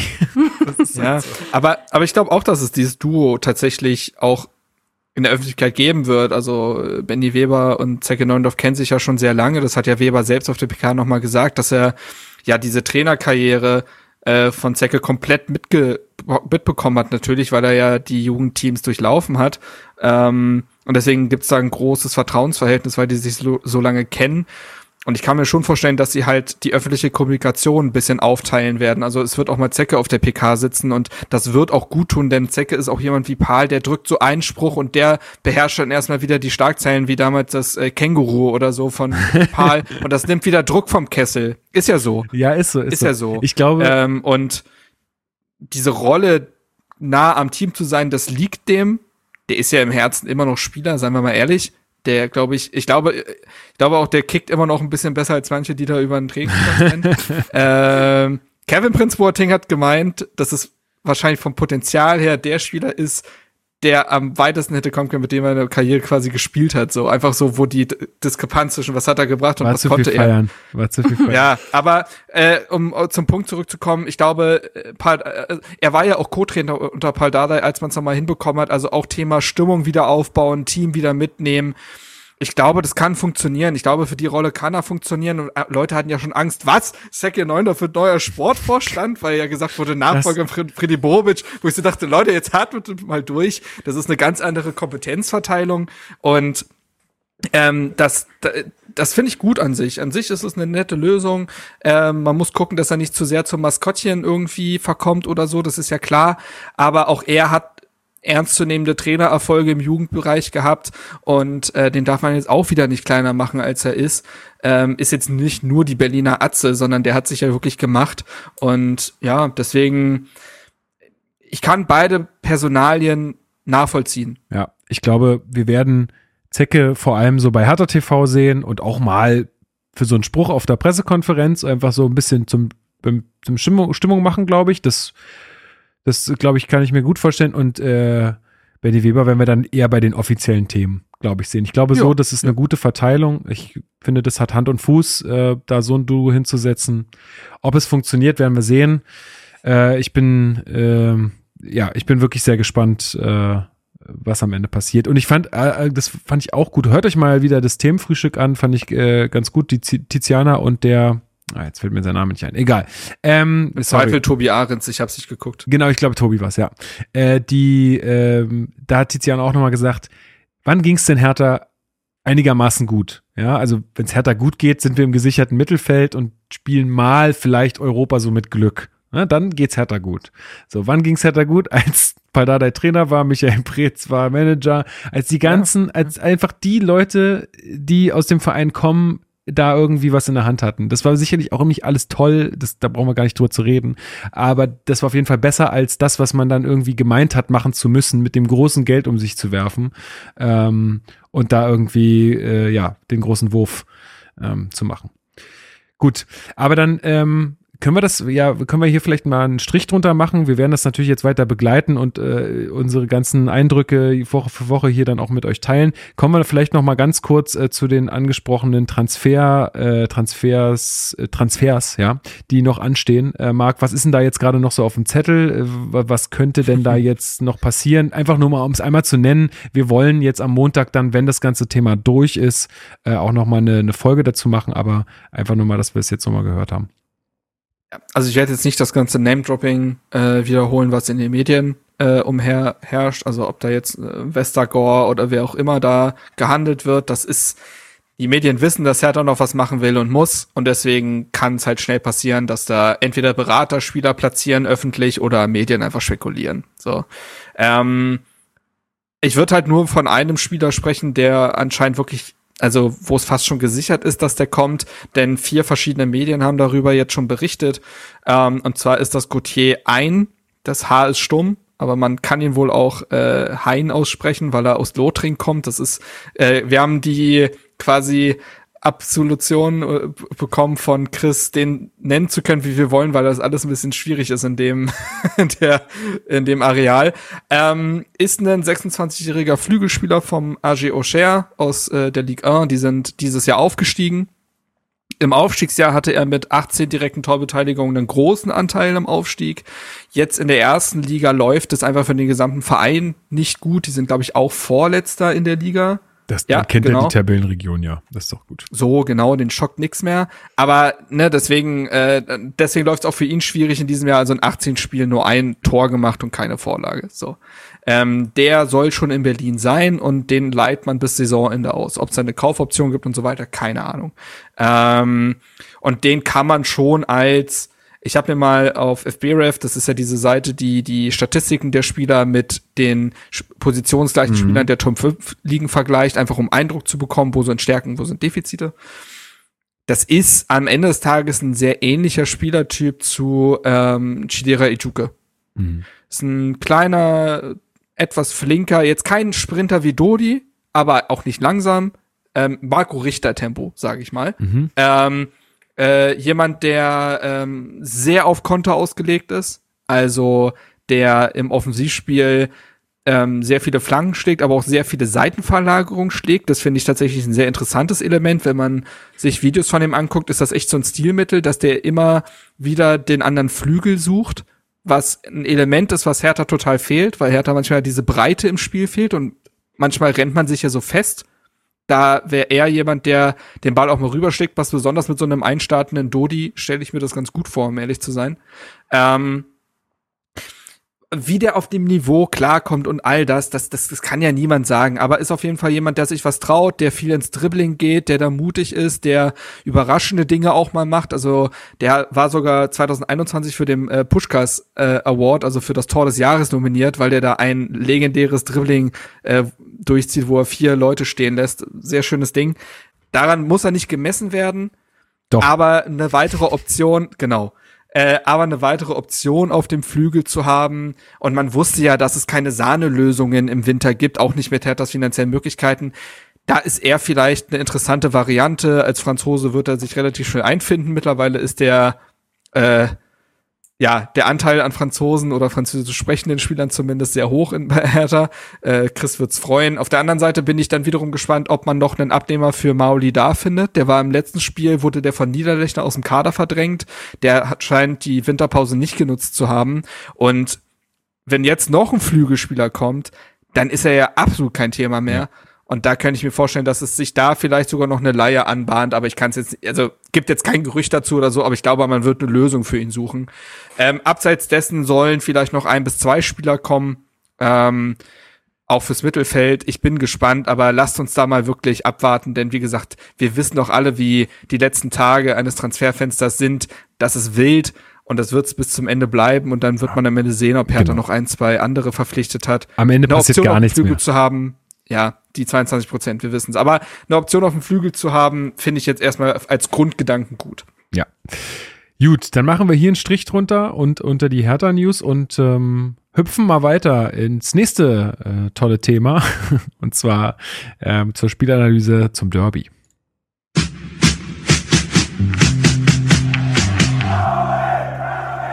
Spielanalyse. So, herzlich willkommen zur Spielanalyse, zum Derby. Man nennt es ja Derby, nicht Derby, äh, sondern Derby nennt man das.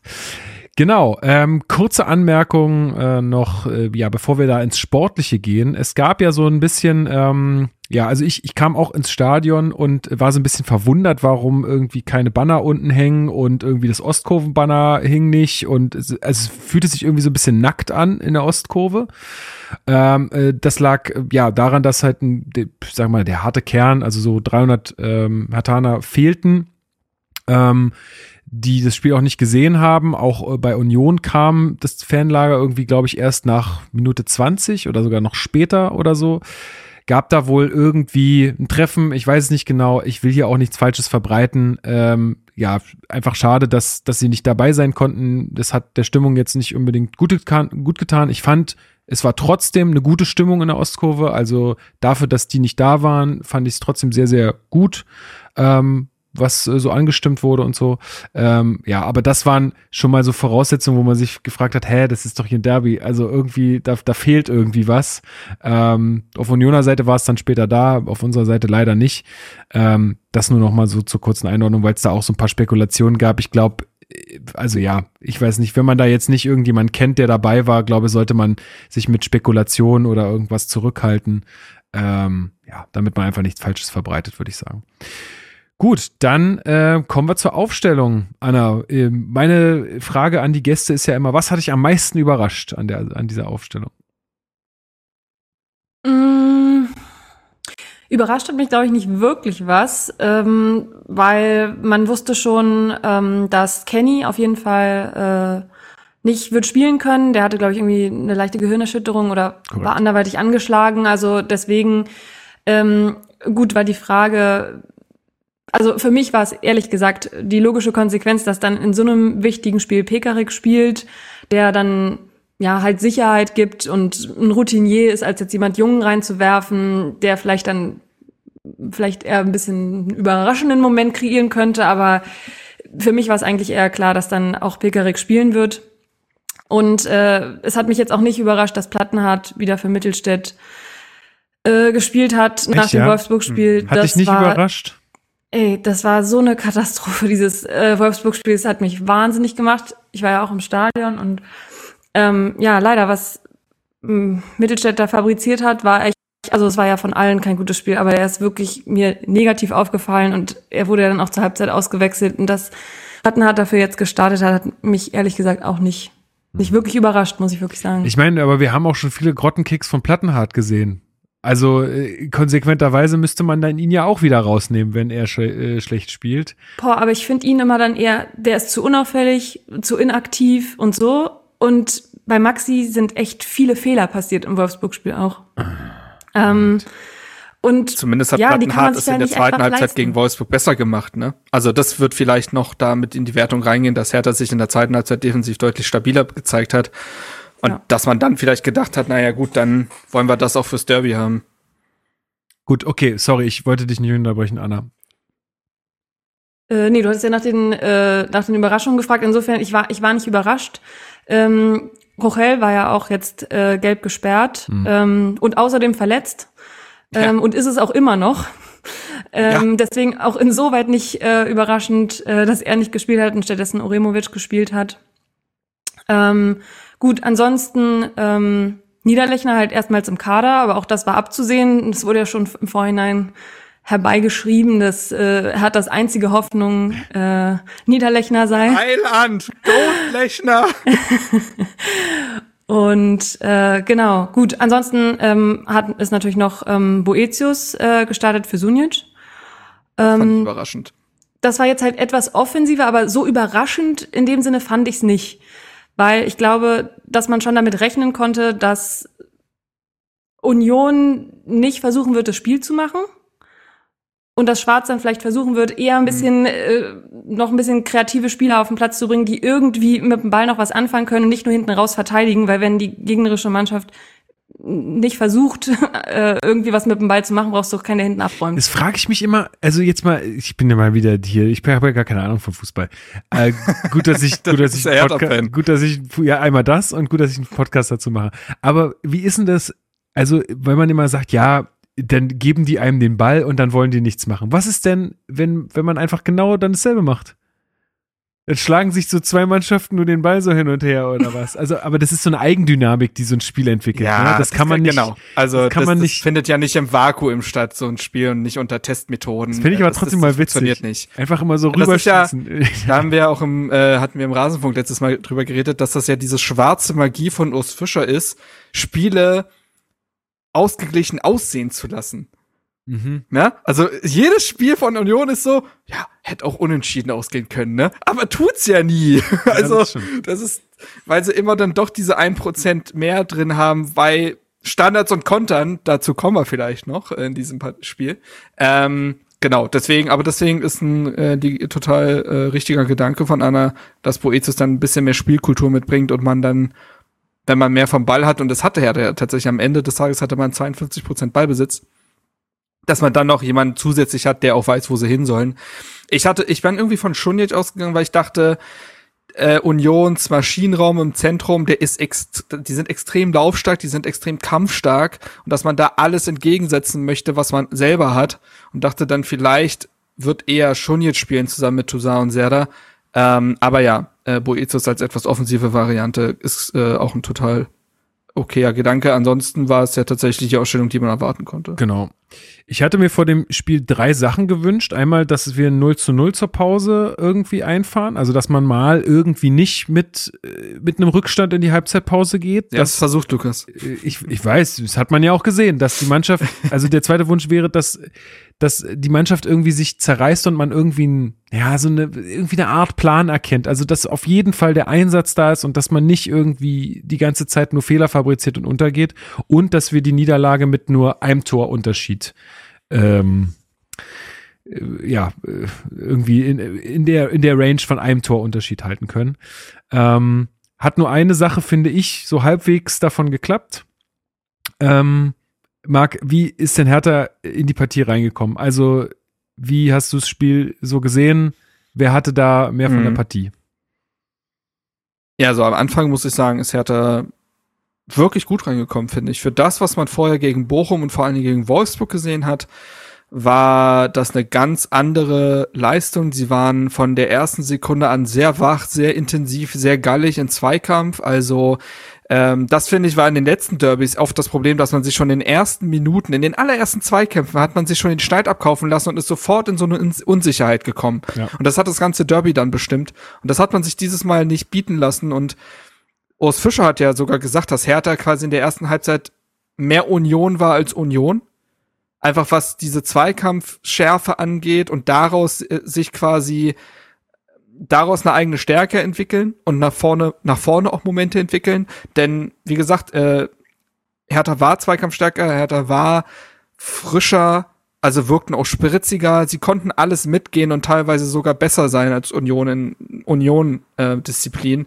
und ich fand, dass man auch Mut im Anlaufen dann gesehen hat, denn ich habe da so drüber nachgedacht, über so ein Sprachbild. Also Fußball, wenn man so möchte, ist für mich wie so eine Pyramide. Also ganz unten die Basis muss Zweikampfstärke sein, muss gute Positionierung gegen den Ball sein, muss ein relativ sauberes Passspiel sein. Und darüber holst du die Sicherheit, wieder andere Dinge zu machen. Wenn du da drin sicher bist, dann läufst du wieder höher an, dann stellst du drei, Dreiecke im Kombinationsspiel, dann überlädst du mal eine, eine, Flügel und so weiter.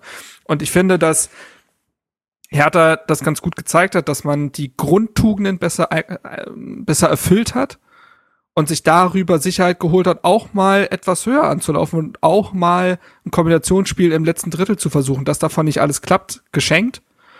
Aber die Anfangsphase war und die erste Halbzeit im Allgemeinen bis auf das Gegentor, das war in Ordnung. Ja, kann man da noch so viel hinzufügen, Anna? Mir würde jetzt tatsächlich nicht so wahnsinnig viel einfallen. Ich fand's äh, tatsächlich sehr kurzweilig. Also äh, ich habe irgendwann das erste Mal auf die Uhr geschaut, da waren 25 Minuten gespielt und ich dachte so, puh, ich dachte, wir spielen erst seit 10. Äh, vielleicht auch eben deswegen auch der krasse Kontrast zum Wolfsburg-Spiel. Es war wie eine Schulstunde. Ich habe alle drei Minuten auf die Uhr geschaut und dachte, boah, ist jetzt bitte endlich vorbei und es hat nicht geendet. Also auch schon in der ersten Halbzeit und nicht erst bei, einer, bei einem äh, großen Rückstand. Ey, das nahm kein Ende und ich dachte, es hört nicht auf. Und das war, äh, fand ich in dem Spiel gar nicht so. Ist gar nicht so, aber auch, also ich hatte gar nicht so eine äh, extreme Derby.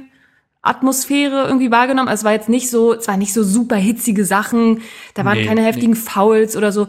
Es war einfach ein nettes Spiel, was so ganz gut dahin geplätschert ist, aber also es war kurzweilig, aber halt nicht so äh, die Stimmung, Stimmung war nicht aggressiv, die äh, vom vom Spielfeld kam. Mhm. Ja, habe ich, habe ich auch so, habe ich auch so empfunden tatsächlich. Ähm, ja, da waren ja, also du hast ja schon gesagt, Marc, da waren ein paar wilde Abschlüsse irgendwie mit dabei, aber auch nix, auch nix Gefährliches. Das- nicht, nicht von uns, aber auch nicht von Union. Also Union hat ja auch gar Ja. nichts auf die, also ich weiß nicht, ob sie nicht Wobei wollten, das- aber ja. irgendwie haben sie nichts auf die Kette gekriegt. Also Urs Fischer hat gesagt, dass er seine Mannschaft ein bisschen hektisch wahrgenommen hat, dass sie nicht so klar im Spiel nach vorne war in der ersten Halbzeit. Das würde ich auch unterschreiben. Hertha hat es aber auch gut gemacht, finde ich. Also Herthas ähm, Gegenpressing war echt gut. Ähm, die haben sich sehr gut und sehr schlau gegen den Ball gestaffelt und haben diese langen Schläge nach vorne von Union und so weiter gut verteidigt bekommen. Denn das will man ja mit dem Geraldo Becker, dass äh, ne, du dann die Räume bekommst und das hat aber nicht funktioniert in der ersten Halbzeit. Das, da haben sie sich gut abgestimmt oftmals. Ähm, und es gab teilweise auch hohe Ballgewinne. Also in der elften Minute gibt's diese Szene, wo Hertha es dreimal quasi schafft, den Ball bis in den Strafraum zu bringen, äh, durch Flanken oder ähnliches. Und da siehst du halt, dass Hertha das Problem dann wieder ist, was mache ich denn im letzten Drittel? Aber auch da hatte man hohe Ballgewinne und hat diese mal, hat einfach mal so eine, so einen Druck aufrechterhalten können für ein, zwei Szenen am Stück und da sieht man, dass es dann einfach vorne total fehlt, ähm, dass man da nicht, nicht genug draus macht, aber dass man immerhin mal wieder sowas wie Mittelfeldkontrolle hatte. So, also du wurdest ja von Bochum und besonders von Wolfsburg wurdest du ja aufgefressen. So, sobald der Ball die Viererkette verlassen hat, war das Ding weg. Und das war diesmal gar nicht unbedingt so. Wie gesagt, ich will das Spiel auch nicht schöner reden, als es ist. Das war jetzt nicht so, dass Hertha einen Hurra-Fußball gespielt hätte Nee, und äh, Chance um. Chance gehabt hätte. Aber, dass du den immerhin Tabellenzweiten nicht äh, irgendwie in sein Spiel kommen lässt und dass du selber zumindest ein, zwei Minimomente hast, ist nach den beiden Spielen, die Hertha hatte, keine Selbstverständlichkeit und war eine deutliche Steigerung. Das kann man ja so festhalten, ohne es äh, zu hoch hängen zu wollen.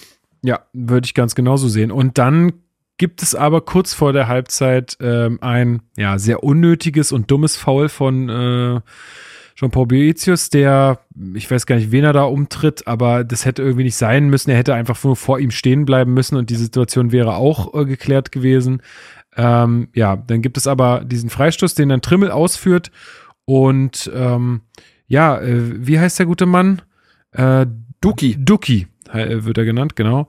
Äh, Duki, ja, der konnte, also ich weiß schon immer nicht mehr, was ich dazu sagen soll, weil es ist einfach, es kann oh, kann doch nicht sein, dass wir, also ich weiß nicht, ob wir jetzt wieder eine Ausrede für die Innenverteidigung finden, aber das ist, also das kann nicht wahr sein. Ähm, Die stehen halt einfach komplett falsch. Der kann halt völlig frei Wobei, ich, ich weiß nicht. Ah. Also, ähm, Lass mich raten, der Fehler passiert vorher. nein, nein, Schwachsinn. ein bisschen tatsächlich. Ja. Ein bisschen. Ähm, also, weil ich mir die Szene nochmal angeguckt habe und Kempf sich sofort zu Boetius dreht und sich beschwert. Und ich dachte so, was hat er denn jetzt mit Boetius? Und tatsächlich ist es so, dass Boetius wohl auch angewiesen war, mit Duki mitzugehen, damit sie den doppeln können, weil das ist aktuell einer der gefährlichsten Kopfballspieler Europas. Ja. So, der hat, glaube ich, im letzten Spiel sogar einen Doppelpack gemacht mit dem Kopf.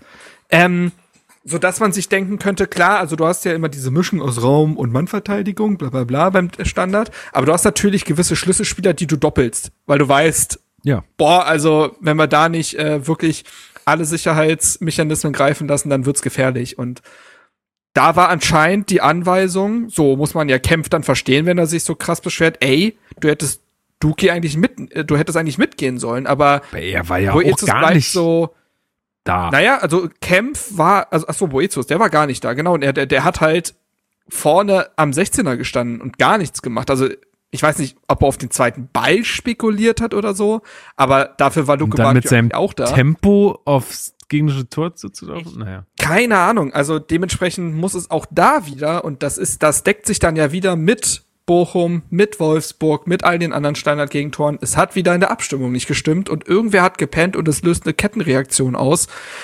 Und das ist wirklich, das ist krass. Das ist so krass, dass man sich da eigentlich wieder eine ordentliche Halbzeit, keine wunderbare, aber eine ordentliche Halbzeit damit wieder zerschießt. Das ist, Ja, weil, Äh, weil das muss man auch vielleicht noch mal vorwegschieben oder immer mal wieder sich ins Gedächtnis rufen. Klar ist ein Derby und klar, es geht gegen Union und klar will man es gewinnen und natürlich muss, muss man da alles geben und irgendwie zählt der Tabellenplatz da auch nichts, aber natürlich muss man sich im, äh, im Kopf immer wieder sagen, da ist auch der zweite der Tabelle, der gerade gegen den Vorletzten spielt. Das muss man einfach in die Bewertung von so einem Spiel mit einfließen lassen. Und wenn man äh, es geschafft hätte, 0 zu 0 äh, in die Halbzeit zu gehen mit so einer Leistung, dann wäre das echt ordentlich gewesen. Dann wäre das nicht super gut gewesen, aber es wäre ordentlich gewesen. Ähm, hast du noch irgendwas zur ersten Halbzeit, Anna, was du ansprechen wolltest? Nee, ich glaube nicht. Nur, dass ich es einfach super ärgerlich finde, dass das Tor einfach durch, durch einen Standard fällt. Unnötig und mindestens also genauso unnötig, dass Hertha kein, nicht mal selbst aus Standards ein Tor macht. Weil ich meine, diese, diese Mittel von Union in diesem Spiel sind ein Standard und, äh, und ein Konter. Und das sind ja wohl Sachen, die könnte Hertha ja auch, ich meine, das waren zwei Situationen. Ich finde, Union hat in dem ganzen Spiel eigentlich überhaupt nicht, die haben gar nichts zum Spiel beigetragen. Und äh, ja überhaupt, so. ich weiß gar nicht, wie viel die überhaupt mal im, im, äh, im Strafraum überhaupt mal, wie viele Beikontakte die da hatten. Also es ka- kam mir nicht viel vor. Aber nach einem Freistoß durch ein Kopfball ein Tor zu machen, easy Standard und einmal einen ordentlichen Konter auszuspielen, das muss auch Hertha irgendwann mal auf die Ja. Kette kriegen, weil ansonsten wird das auch einfach diese Saison nichts mehr. Und das sind ja so einfache Mittel und ich finde es ein, auf der einen Seite ärgerlich, dass wir uns so Tore fangen und auf der anderen Seite finde ich es noch ärgerlicher, dass wir so nicht auch einfach mal Tore machen. Weil halt mal ein Tor zu kassieren auf diese Weise, ja, es ist dann halt so, genau wie ihr sagt, naja, es ist halt der Tabellenzweite, der macht halt auch dann seine Tore, aber mein Gott, das müssen wir doch auch mal können. Also wenigstens auch mal wieder aus einer Ecke irgendwie ein Tor zu machen. Also ja, also irgendwie, wenn wir keine Tore machen, werden wir halt auch nie ein Spiel gewinnen. Also Ja, also ich könnte, so, zwei Euro bitte. ich glaube tatsächlich, dass das auch jetzt irgendwo der Ansatzpunkt sein muss, ne, für Hertha, dass man erstmal wirklich diese, diese, diesen, diese untere Ebene der Pyramide auf die Reihe kriegt äh, und dann sich darüber äh, irgendwie über Standards und Konter und was weiß ich, man, man verpflichtet jetzt ja wahrscheinlich nicht ohne Grund einen Spieler, der das, äh, ja, dessen Spezialität das ist. Der übrigens bei O'Share auch Standards geschossen hat. So. Ne? Also das ist, zeichnet ja Ich, schon. ich weiß nicht, wie gut sie waren, aber er. Ah, nee, das scheint ja schon mal besser gewesen zu sein als alle anderen in der Mannschaft. Ja gut, Platt, wie lange hat Platten hat die Standards geschossen und da kam nichts bei Ja, rum? wen Also würdest das du sonst ja. schießen lassen? Ja, gut. Ich weiß nicht, wer hat die Ecke geschlagen, den äh, die Toussaint fast verwandelt hätte. Äh, Zu der Szene kommen wir ja noch. richtig Aber ja, es ist halt so bitter, weil du dann in der zweiten Halbzeit wieder so viel investieren musst und Hertha muss so unfassbar viel arbeiten dafür, dass mal ein Torschuss rumkommt. Das ist Wahnsinn. Da ist nichts gefällig, da geht nichts leicht von der Hand beziehungsweise vom Fuß. Ähm, Ich habe das le letztens verglichen mit dem, ich weiß nicht, ob ihr es gesehen habt, aber äh, da hat Norwegen gegen, ähm, gegen Deutschland im, im Handball gespielt. ja. Ähm, und man hat auch da, da hat, da habe ich dann irgendwann gesagt, so, ey, das ist so krass, wie die eine Mannschaft, also Norwegen, einfach die Tore einfach macht. Die machen die einfach und Deutschland ackert und die müssen für jedes Tor so viel arbeiten. Genauso hat sich das auch angefühlt hier bei Hertha. Die mussten so extrem viel arbeiten, dass sie da irgendwie mal gefährlich werden und das, es wurde ja nicht so Ja, wahnsinnig ist, gefährlich. ich weiß nicht, ob das auch direktes Zitat von Johann Cruyff ist, aber von wegen das Schwerste im Fußball ist es, ihn einfach aussehen zu lassen. Ähm, äh, Das haut ganz gut hin, glaube ich. Das sieht man bei Hertha in die andere Richtung halt. Und ähm, ja, so, und dann kommt in der 61. kommt ja Nankam für Konga, der Mhm. mal wieder, es, ey, ist eine fast schon tragische Figur. Weil er kriegt ja auch nix. Also ich will, auf der einen Seite kannst du natürlich sagen, ey, er muss auch schon mal ein, zwei Bälle mehr festmachen. Aber Konga hat nicht einen brauchbaren Ball für einen Torschuss bekommen. Nicht einen, glaube ich. Der hat bei einer Ecke mal ein Kopfballduell gewonnen. Das war's. Das war's. Und das tut mir für ihn auch wirklich leid. Ähm, gleichzeitig ist er vielleicht aktuell auch nicht der richtige Stürmertyp dann vielleicht für Hertha, denn was ich mir öfter gedacht habe, und dann dachte ich mir, Moment mal, der ist ja sogar unser Offensiv-Stürmertrainer. Und Vedat Ibišević hat sich in Spielen auch mal einfach ins Mittelfeld fallen lassen, Ja. Ball angenommen, festgemacht und auf die Außen weitergespielt. Das macht Konga gar nicht. Diesen Move Wobei ich macht er gar nicht. aber der ist doch sein Trainer. Warum, macht, warum sagt er das denn Ja, nicht? deswegen. Das verstehe ich, Ich ja frage nicht. mich, ob Mach- das eine taktische ich. Anweisung ist. Weil ich finde, dass äh, Konga das an Anfang oder zu Beginn der Saison anders gemacht hat. Da habe ich nämlich noch gedacht, Mhm. das ist auch so ein Mehrwert zu einem Selke, dass wenn sich ein Konga fallen gelassen hat, dass er auch mal einen Ball festmachen und wieder abspielen konnte, was bei Selke, glaube ich, noch nie geklappt hat. Der, der hat den Ball nicht angenommen, der ist weggeprallt, war fünf Meter weiter. Und da dachte Da ich war schon, die okay. Ballannahme schon der Pass.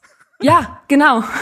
Ähm, und äh, da habe ich immer dann schon gedacht, okay, immerhin das ist ja schon mal ein Mehrwert. Selbst wenn er noch keine Tore macht, dann ist er zumindest jemand, der erstmal einen Ball festmachen, ihn weiterspielen kann und dann können die anderen Spieler ja auch immer noch was draus machen. Aber auch das findet ja seit, hat in den drei Spielen ja nicht mehr stattgefunden und ich frage mich, warum. Weil, und dann habe ich mich halt gefragt, vielleicht ist das aber auch eine taktische Anweisung, dass er irgendwie, ich weiß nicht, vorne warten soll auf Flanken, die nicht kommen. Ich habe keine Ahnung. Also weil er hat das ja schon mal Ja. gemacht. Das kann ja nicht sein, dass er das jetzt nach zwei Monaten Winterpause vergessen hat. Ja, also Ja, das ist. äh, wir haben auch auf der Thema. Tribüne gewitzelt, dass der Vedat sich einfach doch bitte selbst einfach nochmal einwechseln Ja, soll. bitte. Der macht es bestimmt irgendwie noch immer noch besser. Ähm, ja, schwierig. Also ähm, ja, wirklich tragisch ein bisschen. Ähm, ich glaube, wir wünschen uns alle, dass der da irgendwie das besser machen würde, aber er kriegt es gerade nicht hin. Und ich glaube, es liegt nicht nur an ihm selbst, sondern an vielen Faktoren, die da auch auf ihn einwirken. Gut, Nankam kommt äh, in der 61. Minute, hat wieder auch gut ein bisschen Stimmung gemacht da auf dem Feld, hat dann irgendwie mal den, äh, den Ball vom Torwart irgendwie auf seinen Punkt gelegt und gemeint, ja, jetzt komm, jetzt stoß mal ab, Junge. So, das fand ich irgendwie eine ganz, ganz ja, der guten macht Move. halt einfach, der, der, der macht einfach Feuer. Ja, Also, das, das ist, äh, das, das braucht ja, das auch ist dieses Hertha. Tom. Hanks Meme. Ich habe Feuer gemacht. Das ist eigentlich Nankam am Ende des Ja, Tages. Das es- ist, also der hat so, so eine Elektrizität irgendwie, wenn der auf den Platz kommt. Es passieren Dinge. Und Ja. das ist jetzt nicht alles große Kunst, aber es passieren Dinge. Der ist irgendwie involviert. Der redet mit dem Schiedsrichter, der gewinnt da einen Zweikampf, der brüllt da irgendwen an. Ja, das und Der das, brennt Das und, brauchen ja. wir viel mehr in dieser Mannschaft. Das haben wir doch viel zu wenig. Wir haben doch einfach Die Hertha-DNA, da ist sie nämlich. so, so. der Hertha-Weg. ähm, Ja. Ja, der Nankamp-Weg. Genau, und dann in der 67. Minute fällt ja schon das äh, 0 zu 2 aus äh, unserer Sicht ähm, durch Seguin äh, nach Vorlage von Becker. Ähm, ja, ein wunderschön ausgespielter Konter, muss man sagen. Aber wie kam es denn dazu, Marc? Wie kam es denn zu diesem Konter? Oh, ich habe so keine Lust auf das Thema, ne? ähm, ja, also es ist, glaube ich, ein, ich weiß gar nicht mehr, genau, es war ein Freischuss von Plattenhardt. Äh, alle waren vorne versammelt im Unionsstrafraum. Der Ball wird nicht so richtig geklärt. Renault versucht den rauszufausten. Der Ball kommt zu Ojromovic, der mit der Hacke nochmal nach quasi innen legt. Und dann ist es so, wollen wir erstmal über den Konter als solchen reden und danach machen wir Elfmeterszene, weil sonst wird's wird's ein bisschen unübersichtlich Mach das gerne, wie du das möchtest. Weil ist ja chronologisch quasi richtig erst das Tor, das Tor lassen wir durchgehen und dann kümmern wir, sind wir der VAR quasi. Okay. So, also, ähm, Das wollte ich schon immer daraufhin gehen. Kedira und Kempf in den Zweikampf. Kedira gewinnt ihn, ich lasse das erstmal so stehen. Ähm, und der Ball wird nach vorne gespielt, findet dann den Weg zu Becker. Da muss ich übrigens Pekarik einen Vorwurf machen. Mhm. Der muss das Foul ziehen. Ja. Ich habe noch extra nochmal nachgeguckt, der hatte keine gelbe Karte. Ja. Der, und, und Kempf, ich weiß, nee, wobei, wer ist denn das auf der anderen Seite? Irgendwer Kempf ist noch liegt da. im Schla Strafraum. Der, ich wollte gerade sagen, stimmt, das kann ja gar nicht sein. Ähm, irgendwer ist auf derselben Höhe wie Pekarik. Das heißt, ich bin mir relativ sicher, und das war so weit weg vom Tor, der hätte niemals rot gesehen. Niemals.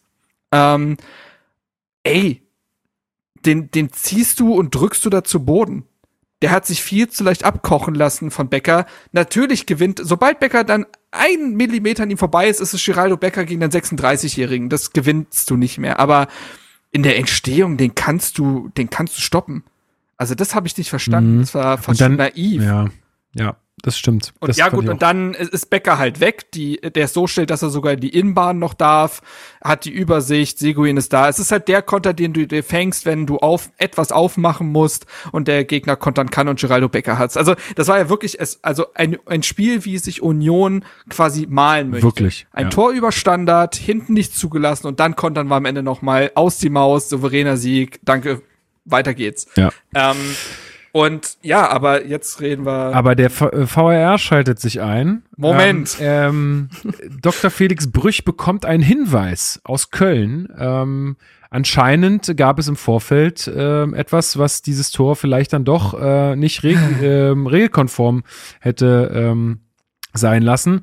Äh, Anna, äh, wie hast du die Situation gesehen? Also es äh, gehen ja Kempf und ich weiß nicht, wer war der andere? Was hast du gesagt? Khedira? Kedira, genau. Gehen ja äh, beide zum Ball und ähm, ja, Kempf geht danach zu Boden. Wie hast du das gesehen? Stadionsicht Mhm. Sag mal, war weil natürlich. ich finde ich finde es spannend, weil weil ich habe aus der Stadionsicht gesagt, war kein Foul. Ich habe aus der Stadionsicht gesagt, war auf jeden Fall ein Foul. Ich war ja aber auch ein bisschen, also ich meine, du warst wirklich hinterm Tor und ich Ja. war eher so in einer seitlichen Perspektive und hab da dachte eigentlich, ey, das ist völlig klar. Okay, also Für mich hat sich das so angeschickt, als wenn er da wirklich, der wollte da hinlaufen, um dann zusammenzubrechen. So, er wusste, es geht jetzt irgendwie Bein auf Bein und dann äh, ziehe ich das faul. So, so für hat mich sah es tatsächlich sogar so aus, als wäre Kempf, also wäre vor Kedira am Ball und schon unterwegs und dann Ah ja, okay. sah es für mich so aus, als hätte Kedira eigentlich nur Kempf getroffen.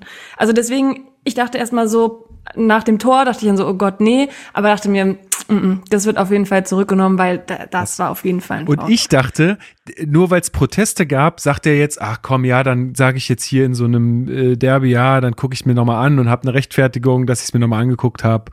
Und dann sind hier irgendwie alle zufrieden und ich habe die Stimmung hier runtergekocht, was ja, by the way, also krass großer Bullshit wäre, wenn man das so handhabt.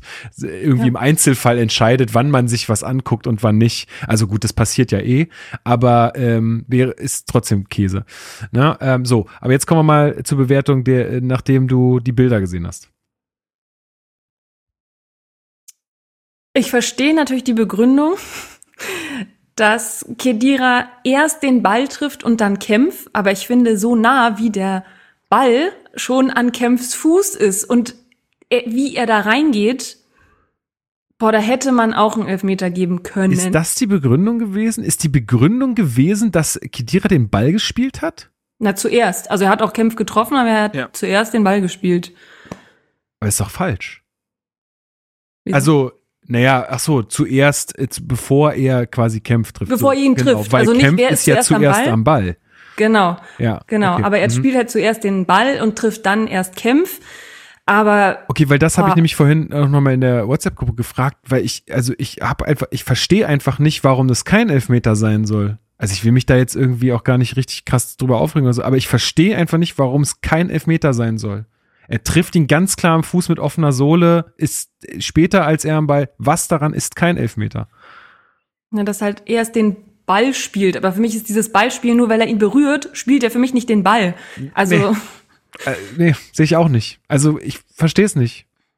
und gleichzeitig kotzt es mich so an, dass wir jetzt schon wieder über sowas reden. Ja, klar. Das- ich mein, das- du hast, wenn du da unten drin stehst, hast du, musst du halt über solche Situationen reden, weil du so hast ja, hast ja sonst nichts.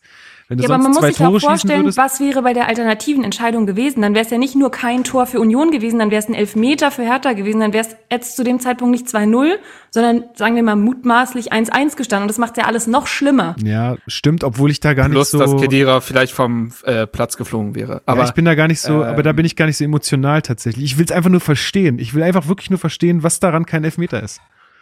Ich will es nicht verstehen, ich will einfach nur, dass Hertha mal einen Punkt macht. Okay. Nehme ich auch. ich, Ich bin ja auch überhaupt nicht neutral, verstehen, bemühe ich mich Ich auch will- nicht um einfach nur Neutralität. 15 Punkte schreiben. Ja, bitte. äh, ich muss es gar nicht verstehen, das muss nur so aussehen.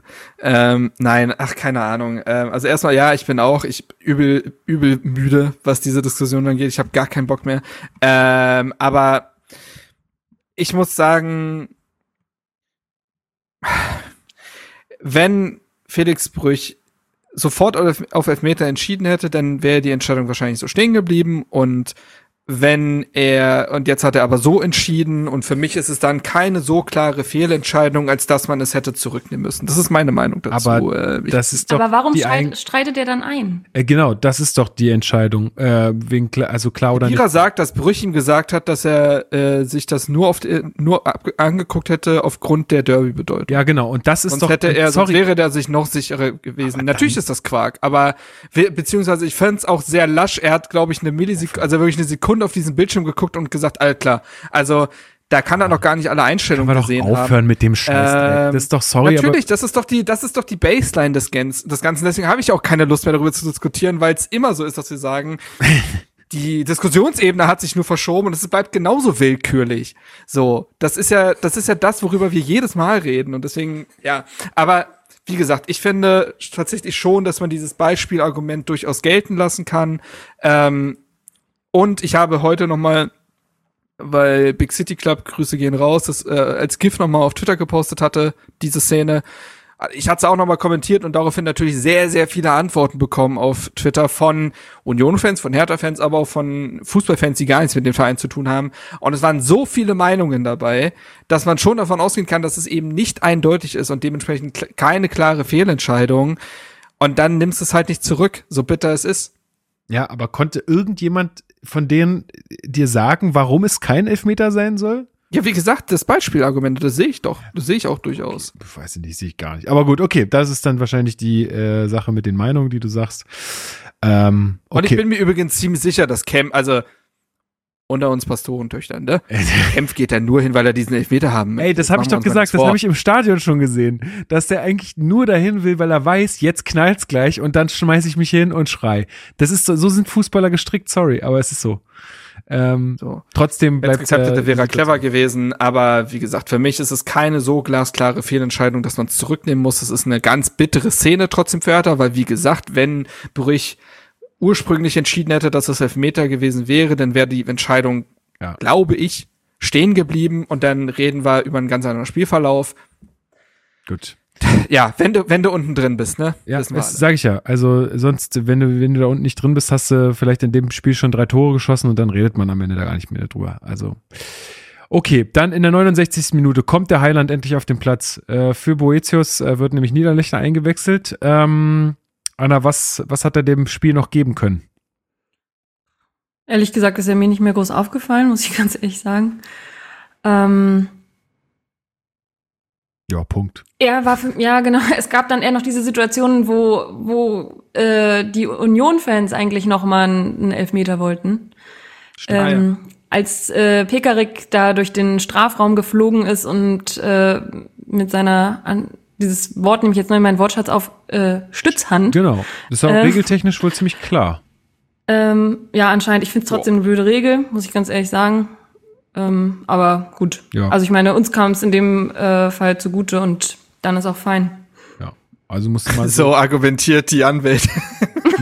Du musst so fallen, dass du den Ball genau äh, berührst, wenn du dich auf den Arm stützt. Das ist Stell mir an an so einer Gerichtsverhandlung vor. Ich finde das Gesetz zwar Quatsch, aber in dem Fall ist gut. Nehmen wir. Punkt für uns. muss man Weiter manchmal geht's. so, Aber muss man so ja, in der zwei Minuten vorher muss man tatsächlich sagen, dass äh, Toussaint beinahe den Anschlusstreffer gemacht hätte. Stimmt. Ähm, Plattenhardt bringt eine gute Ecke rein. Toussaint ist auf dem kurzen Pfosten. Das war einfach mal, das war einstudiert und hat funktioniert. Das ist Wahnsinn. Ähm, aber Renault hält den wirklich gut. Ja. Also reagiert da sehr, sehr schnell. Das hätte auch gut und gerne das 1 zu 2 sein können. Und dann hast du noch 20 Minuten.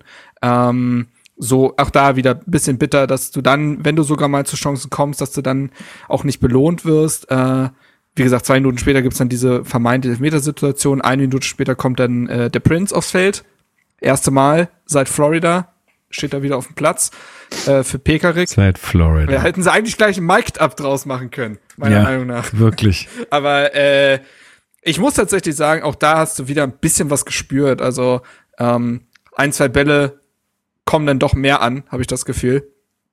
Aber äh, also, dass er jetzt nicht den großen Wandel gebracht hat, wissen wir alle. Aber zumindest kamen ein, zwei äh, Pässe an, die den Ball mal in der gegnerischen Hälfte gehalten haben. Ähm, es gibt dann noch in der 83. die Chance von Richter Mhm. wo Renault erneut gut hält. Auch das ist dann bitter, dass du einfach, ja, du wirst halt nicht belohnt. Ne? Also, ähm, wie gesagt, ich will jetzt gar nicht davon reden, Hertha hatte 400-prozentige und wie kann das denn sein? Und, hm.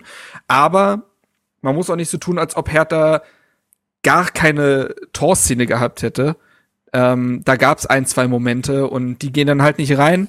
Ähm, Renault auch ein guter Keeper, muss man einfach sagen, äh, der dir dann vielleicht auch mal was rettet. Ja, und das war's dann eigentlich, ne? Ja. Also für mich war es ein Spiel Zweiter gegen 17. und wenn da nicht Derby draufsteht, dann hätten wir uns alle nicht beschwert und dann hätten wir gesagt, ja, so ist das eben und wir haben uns teuer verkauft und ähm, ja, Ja, also Ich, ich, ich, ich, ich weiß, ich fand ähm, danach auf Twitter die Stimmung irgendwie so, ich kann verstehen, dass du nach einem Derby, dass es dir da mieser geht als nach einer anderen Niederlage. Ey, geschenkt, ne?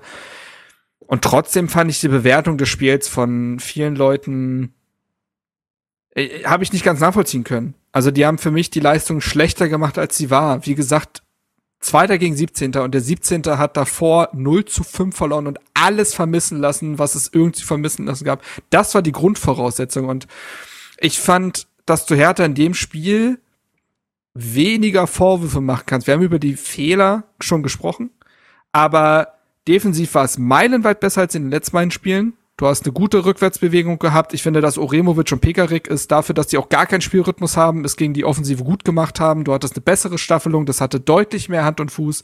Man war zu jeder Minute in der Partie. Es gab keine Phase in der Partie, wo man gesagt hat, oh, jetzt sind sie wieder so passiv, jetzt sind sie wieder so lethargisch, jetzt kommt wieder der Schlendrian rein. Gab's nicht. Man hatte ein, zwei Chancen. Auch das war mehr als gegen Bochum und gegen Wolfsburg. Und dass es gegen solch einen defensiv guten Gegner nicht flutscht, ist doch klar. Also, wir reden von der, einer der besten Defensivmannschaften der Liga.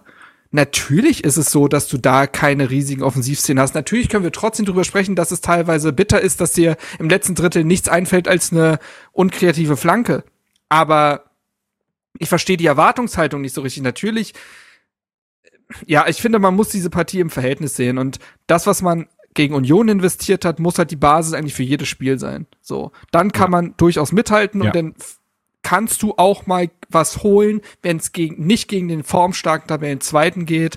Ähm, für mich hat's eher dieses Spiel klar gemacht, wie weit sich Union und Hertha sportlich auseinanderentwickelt haben, dass es einen normalen Tag für Union braucht, um Hertha relativ humorlos zu schlagen. Ähm, sie hätten das Spiel nicht gewinnen müssen. Wenn der Standard nicht reingeht, weiß ich nicht, wie Union an dem Tag ein Tor erzielen will. so ist es halt, aber Hertha braucht mittlerweile halt einen besonderen Tag, um Union zu schlagen. Den gab es nicht, aber man war bemüht, man hat es Union nicht einfach gemacht. Ja, und dann reicht es halt nicht. So. Jetzt werden die Handys gecheckt. Ja, weil du dich. Gab es irgendwelche Push-Benachrichtigungen? Nein, es ist, es, äh, du, du hörst dich gerade so ein bisschen äh, kr- kratzig äh, an oder so. Oh, jetzt höre ich gerade auf meiner Leitung. Trinkpause. Genau, wo waren wir stehen geblieben? Naja, Erwartungshaltung. Ja, also, richtig. Ja, Beispiel, natürlich muss man über Herthas Offensive reden, aber muss man das nach einem Spiel gegen Union Berlin? Du hast, du hast auch gerade gesagt, äh, dass die sich schon so weit äh, voneinander entfernt haben. Und der, also ich bin mittlerweile auch gar nicht mehr so krass emotional da, weil ich einfach so viele Probleme bei Hertha sehe, dass ich mich gar nicht mehr, also ich beschäftige mich gedanklich gar nicht mehr damit, dass wir jetzt, oh nein, wir sind nicht Stadtmeister. Sorry Leute, aber da sind wir überhaupt gerade gar nicht. So, da wir müssen erstmal zusehen, dass wir überhaupt noch eine Stadtmeisterschaft ausfechten können nächstes Jahr. Also ich, mir ist das echt ziemlich so leid's mir tut für manche, die das anders sehen, aber mir ist das gerade echt ziemlich egal. Ich will erstmal, dass es irgendwie grundlegend bei uns läuft und deswegen, ähm, ja, ist das natürlich bitter und natürlich würde ich auch lieber meine Kollegen äh, verarschen auf der Arbeit, die Unioner sind, aber ist nun mal nicht gerade.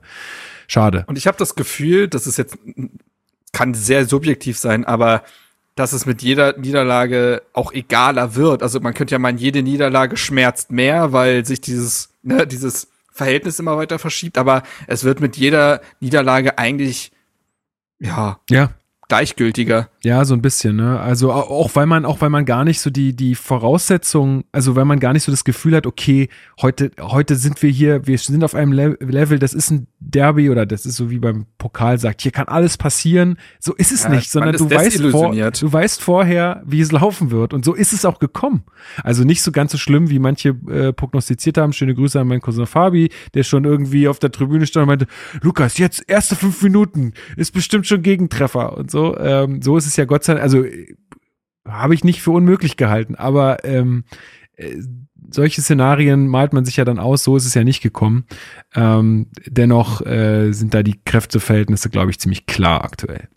So ehrlich muss Und man auch sein. trotzdem äh, ist das einzige Ziel der Klassenerhalt für, für Union, ne? Nicht vergessen. Mhm. Richtig, richtig. Den haben sie doch jetzt aber geschafft. Den habe ich glaube, das, das war Nein. das, nee, Haben sie die Ah, ah. 40 Punkte, Lukas? Haben sie aber die? 35? Wie viele Punkte haben sie denn jetzt? 36. Naja, dann bist du ja schon, dann bist du schon durch. Ja. Also von Europa redet da niemand. Da müssen wir Mhm. kleine Brötchen backen. Oh Gott, das ist auch so lächerlich. Naja, gut. Weißt du, holen sich jetzt wahrscheinlich Isco Ja, ja. und sagen, ja, aber wir klein, das ist, ist, ist auch schwierig. Daran werden die nochmal zerbrechen, ich sag's dir. Das äh, habt ihr hier zuerst gehört. Äh, ähm, will da jetzt gar, gar nicht so geischend drauf hoffen und so weiter, aber es ist, ey, man muss mal wirklich langsam sagen, jetzt äh, verlieren sie ihren Rechtsverteidiger an Dortmund und geben neun Millionen für einen neuen Rechtsverteidiger aus. Union ist mittlerweile in anderen Sphären und ist nicht mehr der Underdog, zu dem er gerne mal äh, stilisiert wird. wer lässt sich nicht vom Westen kaufen, sage ich dazu. So, ähm, dann äh, würde ich sagen, machen wir hier einen Strich drunter, haken das ab und äh, gucken mal ähm, ja, auf das nächste Spiel, was uns ähm, da erwartet. Und warum suche ich denn jetzt gerade immer den Einspieler? Ich, wir waren zu lange raus. Am Wochenende wird wieder Fußball gespielt. Wer macht das Rennen? Weiß ich gar nicht, wer spielt denn überhaupt? Es spielt Hertha BSC am Samstag, den 4.2. um 15.30 Uhr zu bester Fußballzeit im Deutsche Bankpark in Frankfurt. Ähm, genau, und wir haben uns äh, mal wieder eine Gegnerstimme eingeholt. Ähm, Na Mensch, ja, na klar. Ich habe mal dran gedacht. ähm, genau, und äh, ihr kennt sie schon aus äh, unserem Hinrunden, äh, ja, Hinrunden-Podcast zu Frankfurt, beziehungsweise äh, davor. Ähm, Patricia hat uns nämlich mal wieder eine ähm, Sprachnachricht geschickt und die suche ich jetzt auch gerade nochmal. Und sie äh, sagt uns mal in guten drei Minuten, wie es denn gerade so bei der SGE aussieht und äh, was wir vom Spiel erwarten können aus ihrer Sicht. Hallo aus Frankfurt. Ja, wie ist die Lage bei der Eintracht? Ähm, ich würde sagen, alles in allem ganz gut. Ähm, also insgesamt ganz gut. Äh, nach der Winterpause ist man so ein bisschen holprig reingekommen in die ersten Spiele, also gegen Schalke Und auch gegen Freiburg, gegen Schalke konnte man das dann tatsächlich noch gewinnen. Ähm, aber es war lange Zeit eine sehr zähe Partie und man hat sich auch ehrlich gesagt ziemlich schwer getan ähm, gegen den Tabellenletzten. Das ist ja generell so ein Ding, was der Eintracht auch nicht so gut liegt. Ähm, vielleicht mit Blick auf äh, die Situation bei der Hertha ähm, so ein kleiner Hoffnungsschimmer, aber ich will es jetzt auch nicht zu groß aufbauschen, äh, um ehrlich zu sein. Ähm, klar, wir erwarten uns vom Spiel gegen die Hertha natürlich drei Punkte. Ich glaube, alles andere wäre auch ein bisschen vermessen, wenn man ehrlich ist. Ähm, von daher ja, mal schauen. Gegen, gegen Freiburg hat man äh, sich auch schwer getan, ähm, ist aber, glaube ich, auch der Qualität des Gegners ähm, angemessen dann so. Und äh, ja, gegen die Bayern war das natürlich ein Fortschritt. Also bisher hatte die Eintracht so ein bisschen Probleme ähm, in der Absprache, in der, in der Abwehr vor allem. Ähm, da läuft noch nicht alles so gut zusammen, aber natürlich auch im Offensivspiel. Also man hat gemerkt, so die Winterpause hat die ein bisschen aus dem Tritt gebracht, die Jungs. Ähm, von daher muss man schauen, wie schnell sich das wiederfindet. Oliver Glasner meinte, das dauert schon so seine vier, fünf Spiele. Gegen Bayern hat man, wie gesagt, jetzt am letzten Spieltag eine Steigerung gesehen. Also es findet sich langsam alles wieder bei der Eintracht. Ähm, und ja, ich bin gespannt, ob das äh, jetzt so ein kleiner Ausreißer war oder ob sich das gegen die Hertha dann auch ähm, fortsetzen wird. Auf jeden Fall noch kurz auf den verletzten Stand. Da sieht's eigentlich ziemlich gut aus bei der Eintracht. Einige sind zurückgekehrt, ähm, darunter zum Beispiel Aurelio Buta, das ist ein Außenverteidiger. Ähm, das trifft sich auch ganz gut, weil ähm, Ebimbe, Dina Junior Ebimbe, sich ähm, Junior, upala, Junior Dina Ebimbe, so heißt er, er hat sich verletzt tatsächlich, ähm, was sehr schade ist, weil das wirklich eigentlich ein Starter war bei der Eintracht, hat sich echt gemausert, aber gut, der ist nun mal raus.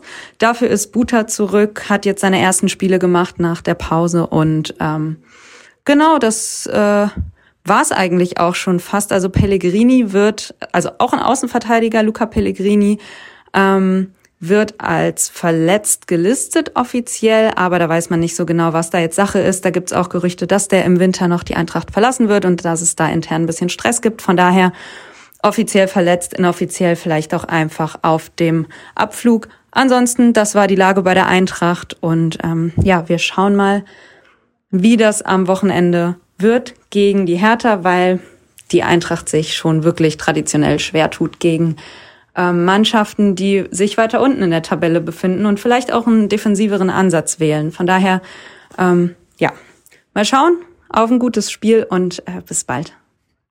Danke, danke, Patricia. Ähm, ja, also sie hat auch, äh, sie hat auch recht. Ne? Der Direktvergleich sagt 69 Spiele in der Bundesliga, 30 gewonnen bei Hertha, 20 nur gewonnen bei Frankfurt. Also die Kräfteverhältnisse Favorit. scheinen da klar zu sein.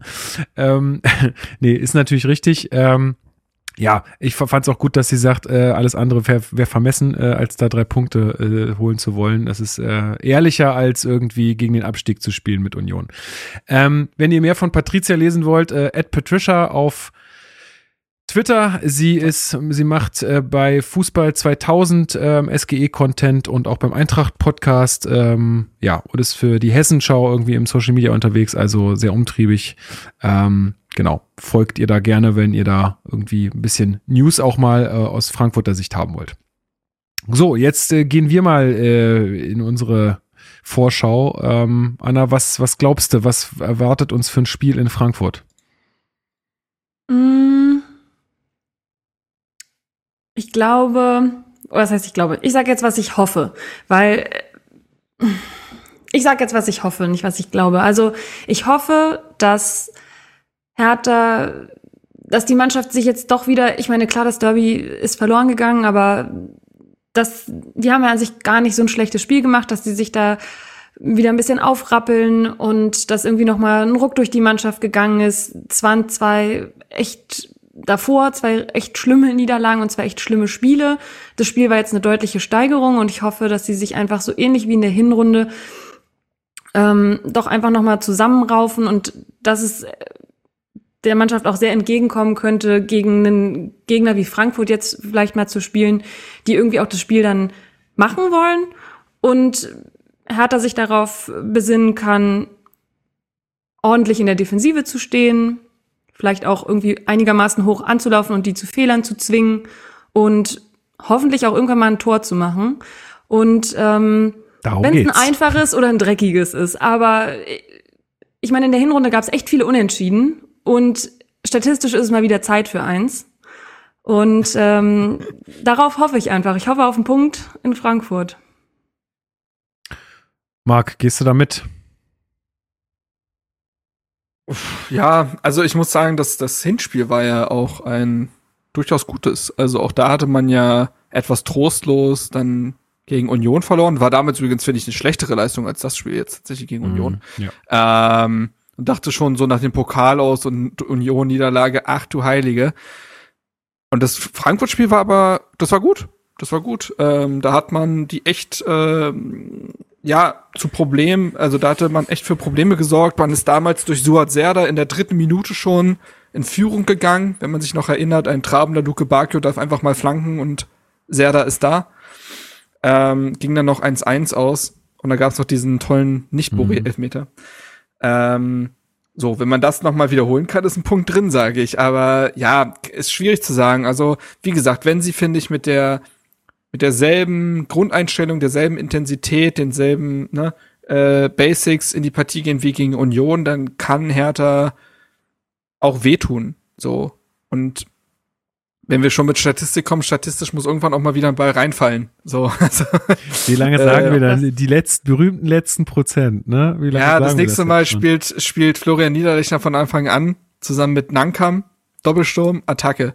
Nein, aber ähm, ach, keine Ahnung. Ähm, Patricia hat es ja vollkommen richtig gesagt, wenn alles normal läuft, dann muss Frankfurt dieses Spiel gewinnen. Die schielen auf die Champions League und das vollkommen zu Recht. Und das Weil ist natürlich dann ein weiter Unterschied. Noch, ne? also. Mhm. Aber das ist ja genau das Problem, dass Hertha jetzt dann, man spielt gegen Frankfurt, man spielt gegen Gladbach, gut, die sind tatsächlich gar nicht so geil drauf, dann spielt sie gegen Dortmund und dann spielt sie gegen Augsburg und Leverkusen. Das ist ja wirklich diese Phase, wo es schon in der Hinrunde wenig Punkte gab.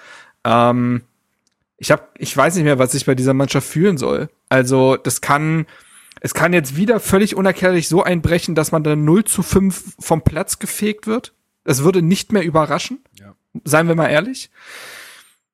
Und gleichzeitig kann ich mir aber vorstellen, dass man, dass man auf dem Unionsspiel aufbaut, vielleicht nochmal 5% drauflegt, Frankfurt nervt, die tatsächlich so ein bisschen, also ich, ich kenne das von einfach Frankfurt, dass die tatsächlich manchmal so ein bisschen diese letzte Saison letzte Saison war noch Bielefeld dabei. Da sind die, glaube ich, in beiden Spielen gegen Arminia Bielefeld verzweifelt.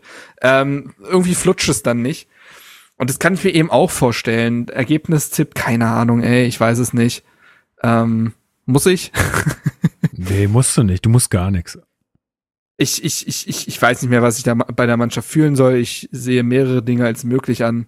Ähm, die Hoffnung von Anna teile ich natürlich, aber ja, ja, geht mir ähnlich. Ähm, ich glaube, ich bleib einfach mal bei meinen Wünschen, äh, die ich auch vor dem Unionsspiel ausgesprochen habe. Ja, ich will einfach sind, mal, die sind, die sind, schön, dass man äh, mal mit 0-0 in die Halbzeit geht, dass man nur vielleicht nur mit einem Torunterschied äh, verliert und äh, dass man sich äh, jetzt, aber wieder mit einer guten Leistung immer weiter da jetzt Spiel für Spiel reinarbeitet irgendwie und äh, dass man wieder auf einem Level ankommt, wo man dann doch mal Spiele für sich entscheiden wo man kann. wettbewerbsfähig ist. Genau, vor allen Dingen gegen die, wo man es halt dann gerade auch machen kann und jetzt vielleicht nicht gegen formstarke Unioner, sondern mal halt gegen irgendwie einen Gegner, der es ja, und diese Partien gegen so Frankfurt, also Union ist eben eklig wegen Derby. Das gibt dir halt diesen Zwang, etwas mitnehmen zu müssen. Aber an sich hat Hertha jetzt nicht den Druck, gegen Frankfurt gewinnen zu müssen. Und vielleicht hilft das ja auch. Denn an sich musstest du nach dem Bochum-Spiel, musstest du eigentlich eine Reaktion zeigen. Darin sind sie zerbrochen gegen Wolfsburg. Aber jetzt erwartet ja gerade keiner was. Und das muss ja eigentlich fast schon wieder helfen. Also, ähm, aber wie gesagt, das, das sind diese ganzen Mechanismen, die bei Hertha ja dann am Ende doch nicht greifen. also, keine Ahnung. Mal gucken. Ist, äh, aber es ist ein Spiel, wo dann vielleicht ja auch ein, zwei Neuzugänge dabei sind. So ist also, es. Da sind wir noch, äh, sind wir gespannt. Wie gesagt, äh, über all das werden wir dann äh, nächste Woche Montag ausführlicher sprechen. Da wartet ihr ja alle schon gespannt drauf. Wir hatten jetzt, wie gesagt, einfach äh, durch Krankheit und so paar terminliche Probleme und auch was alles sonst noch so passiert ist bei Hertha. Aber das kommt dann alles ähm, am Montag.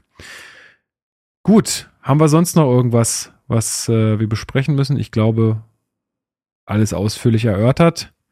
Anna, dann ähm, darfst du natürlich auch äh, einen Song auf unsere Playlist setzen. Hast du dir irgendwas Oh. überlegt? Oh, Ähm, falschen Fuß erwischt. Mhm. Wenn ihr was habt, äh, gerne. Ich überlege kurz, aber pff, ich höre nur noch Podcasts. Welchen Podcast würdest du denn draufsetzen? Das können wir auch mal mit einer Podcast-Empfehlung. Können wir nicht auf die Playlist werfen, kommt ein bisschen komisch auf der Auswärtsfahrt. Sorry Leute, jetzt mit Cui Bono. Was hörst du gerade für einen Podcast? Oder Ähm, also ich habe so ein paar Standard-Podcasts, die immer laufen. Natürlich an erster Stelle Hertha Base, ja, na, auch klar, ist ja klar, ja, klar. wisst ihr ja. Ähm, nee, dann höre ich natürlich auch mal gerne Mordlust. Dann höre ich gerne gemischtes Hack Das und ist- so weiter. Diese, diese, diese Krimi-Mords-Dinger, Ja. das habe ich noch nicht. Also mir. Boah, da gibt's auch gerade einen richtig guten, kann ich echt empfehlen. Der heißt Frauke Liebs. Geht um einen Mord in den, ich glaube 2006 war der 13 Ah. Folgen. Da sind auch die, die Familie involviert. Und seitdem suchen die nach dem Mörder der Tochter. Das finde ich immer Kann so. ich sehr Also ich muss ja sagen, Crime-Podcast finde ich an sich spannend und ich habe auch schon welche gehört, deswegen auch mit Zeitverbrechen an und so. Die, die mag ich Aber nicht. irgend, aber irgendwie haben Crime-Podcasts auch sowas komisch voyeuristisch. Ja, Voyeur- genau- genau so geht's mein mir Gott, auch. Ich kann ne, ihr wisst schon. Mhm. So, Ja, Voyeurismus, um. so. Ähm, irgendwie weiß ich nicht, man ergötzt sich dann fast so ein bisschen daran. Ich weiß es nicht. Also, ah, ich höre es immer wieder und dann manchmal denke ich mir wiederum, ah, sollte man das alles eigentlich machen? Keine Ahnung. Aber hörst du das aus deinem juristischen Hintergrund irgendwie raus auch? Oder ist das einfach nur so privat? Äh, nee, andersrum eigentlich. Eigentlich hatte ich eher so ein kriminalistisches Interesse und dachte, ich studiere Jura, um zur Staatsanwaltschaft zu gehen, was jetzt völlig raus ist, aber daher kam ursprünglich mal das Interesse. Ah ja, okay. Ähm, aber ich finde, da, dass nämlich genau Mordlust, das äh, schafft es genau in die andere Richtung sehr gut zu machen, die immer sehr darauf achten, jetzt auch nicht den Täter als die Hauptfigur hinzustellen und äh, zu gucken, was passiert mit den Opfern oder den Geschädigten eben und wie geht's auch Hinterbliebenen und so weiter. Also das Ganze Das irgendwie finde ein ich dann bisschen. gut. Ja, Ja. also ich, es gibt diesen Podcast Weird Crimes, ich weiß nicht, ob ihr den kennt. Nee, äh, also auch relativ kenne ihn, groß. aber höre ihn und da, da finde ich es manchmal so ein bisschen so.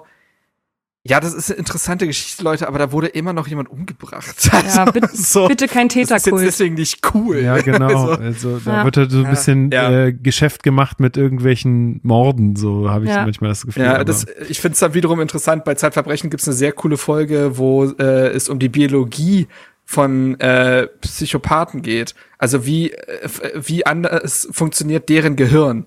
Und wie kann man das mit Gehirnscans vo- äh, feststellen und so und wie funktioniert, äh, ne, also wie kann man so, warum ist man Soziopathen so? Das finde ich, sowas finde ich dann wieder cool. Naja gut, wir schweifen ab. ja, Bitte nee, mal aber aufgreifen, warum man Hertha-Fan wird. Eigentlich könnten wir unseren Podcast mal unter Crime listen, sagen wir mal ehrlich. wirklich. naja, also mit dieser Spionageaffäre, äh, da kann man Oh schon ja. einiges machen.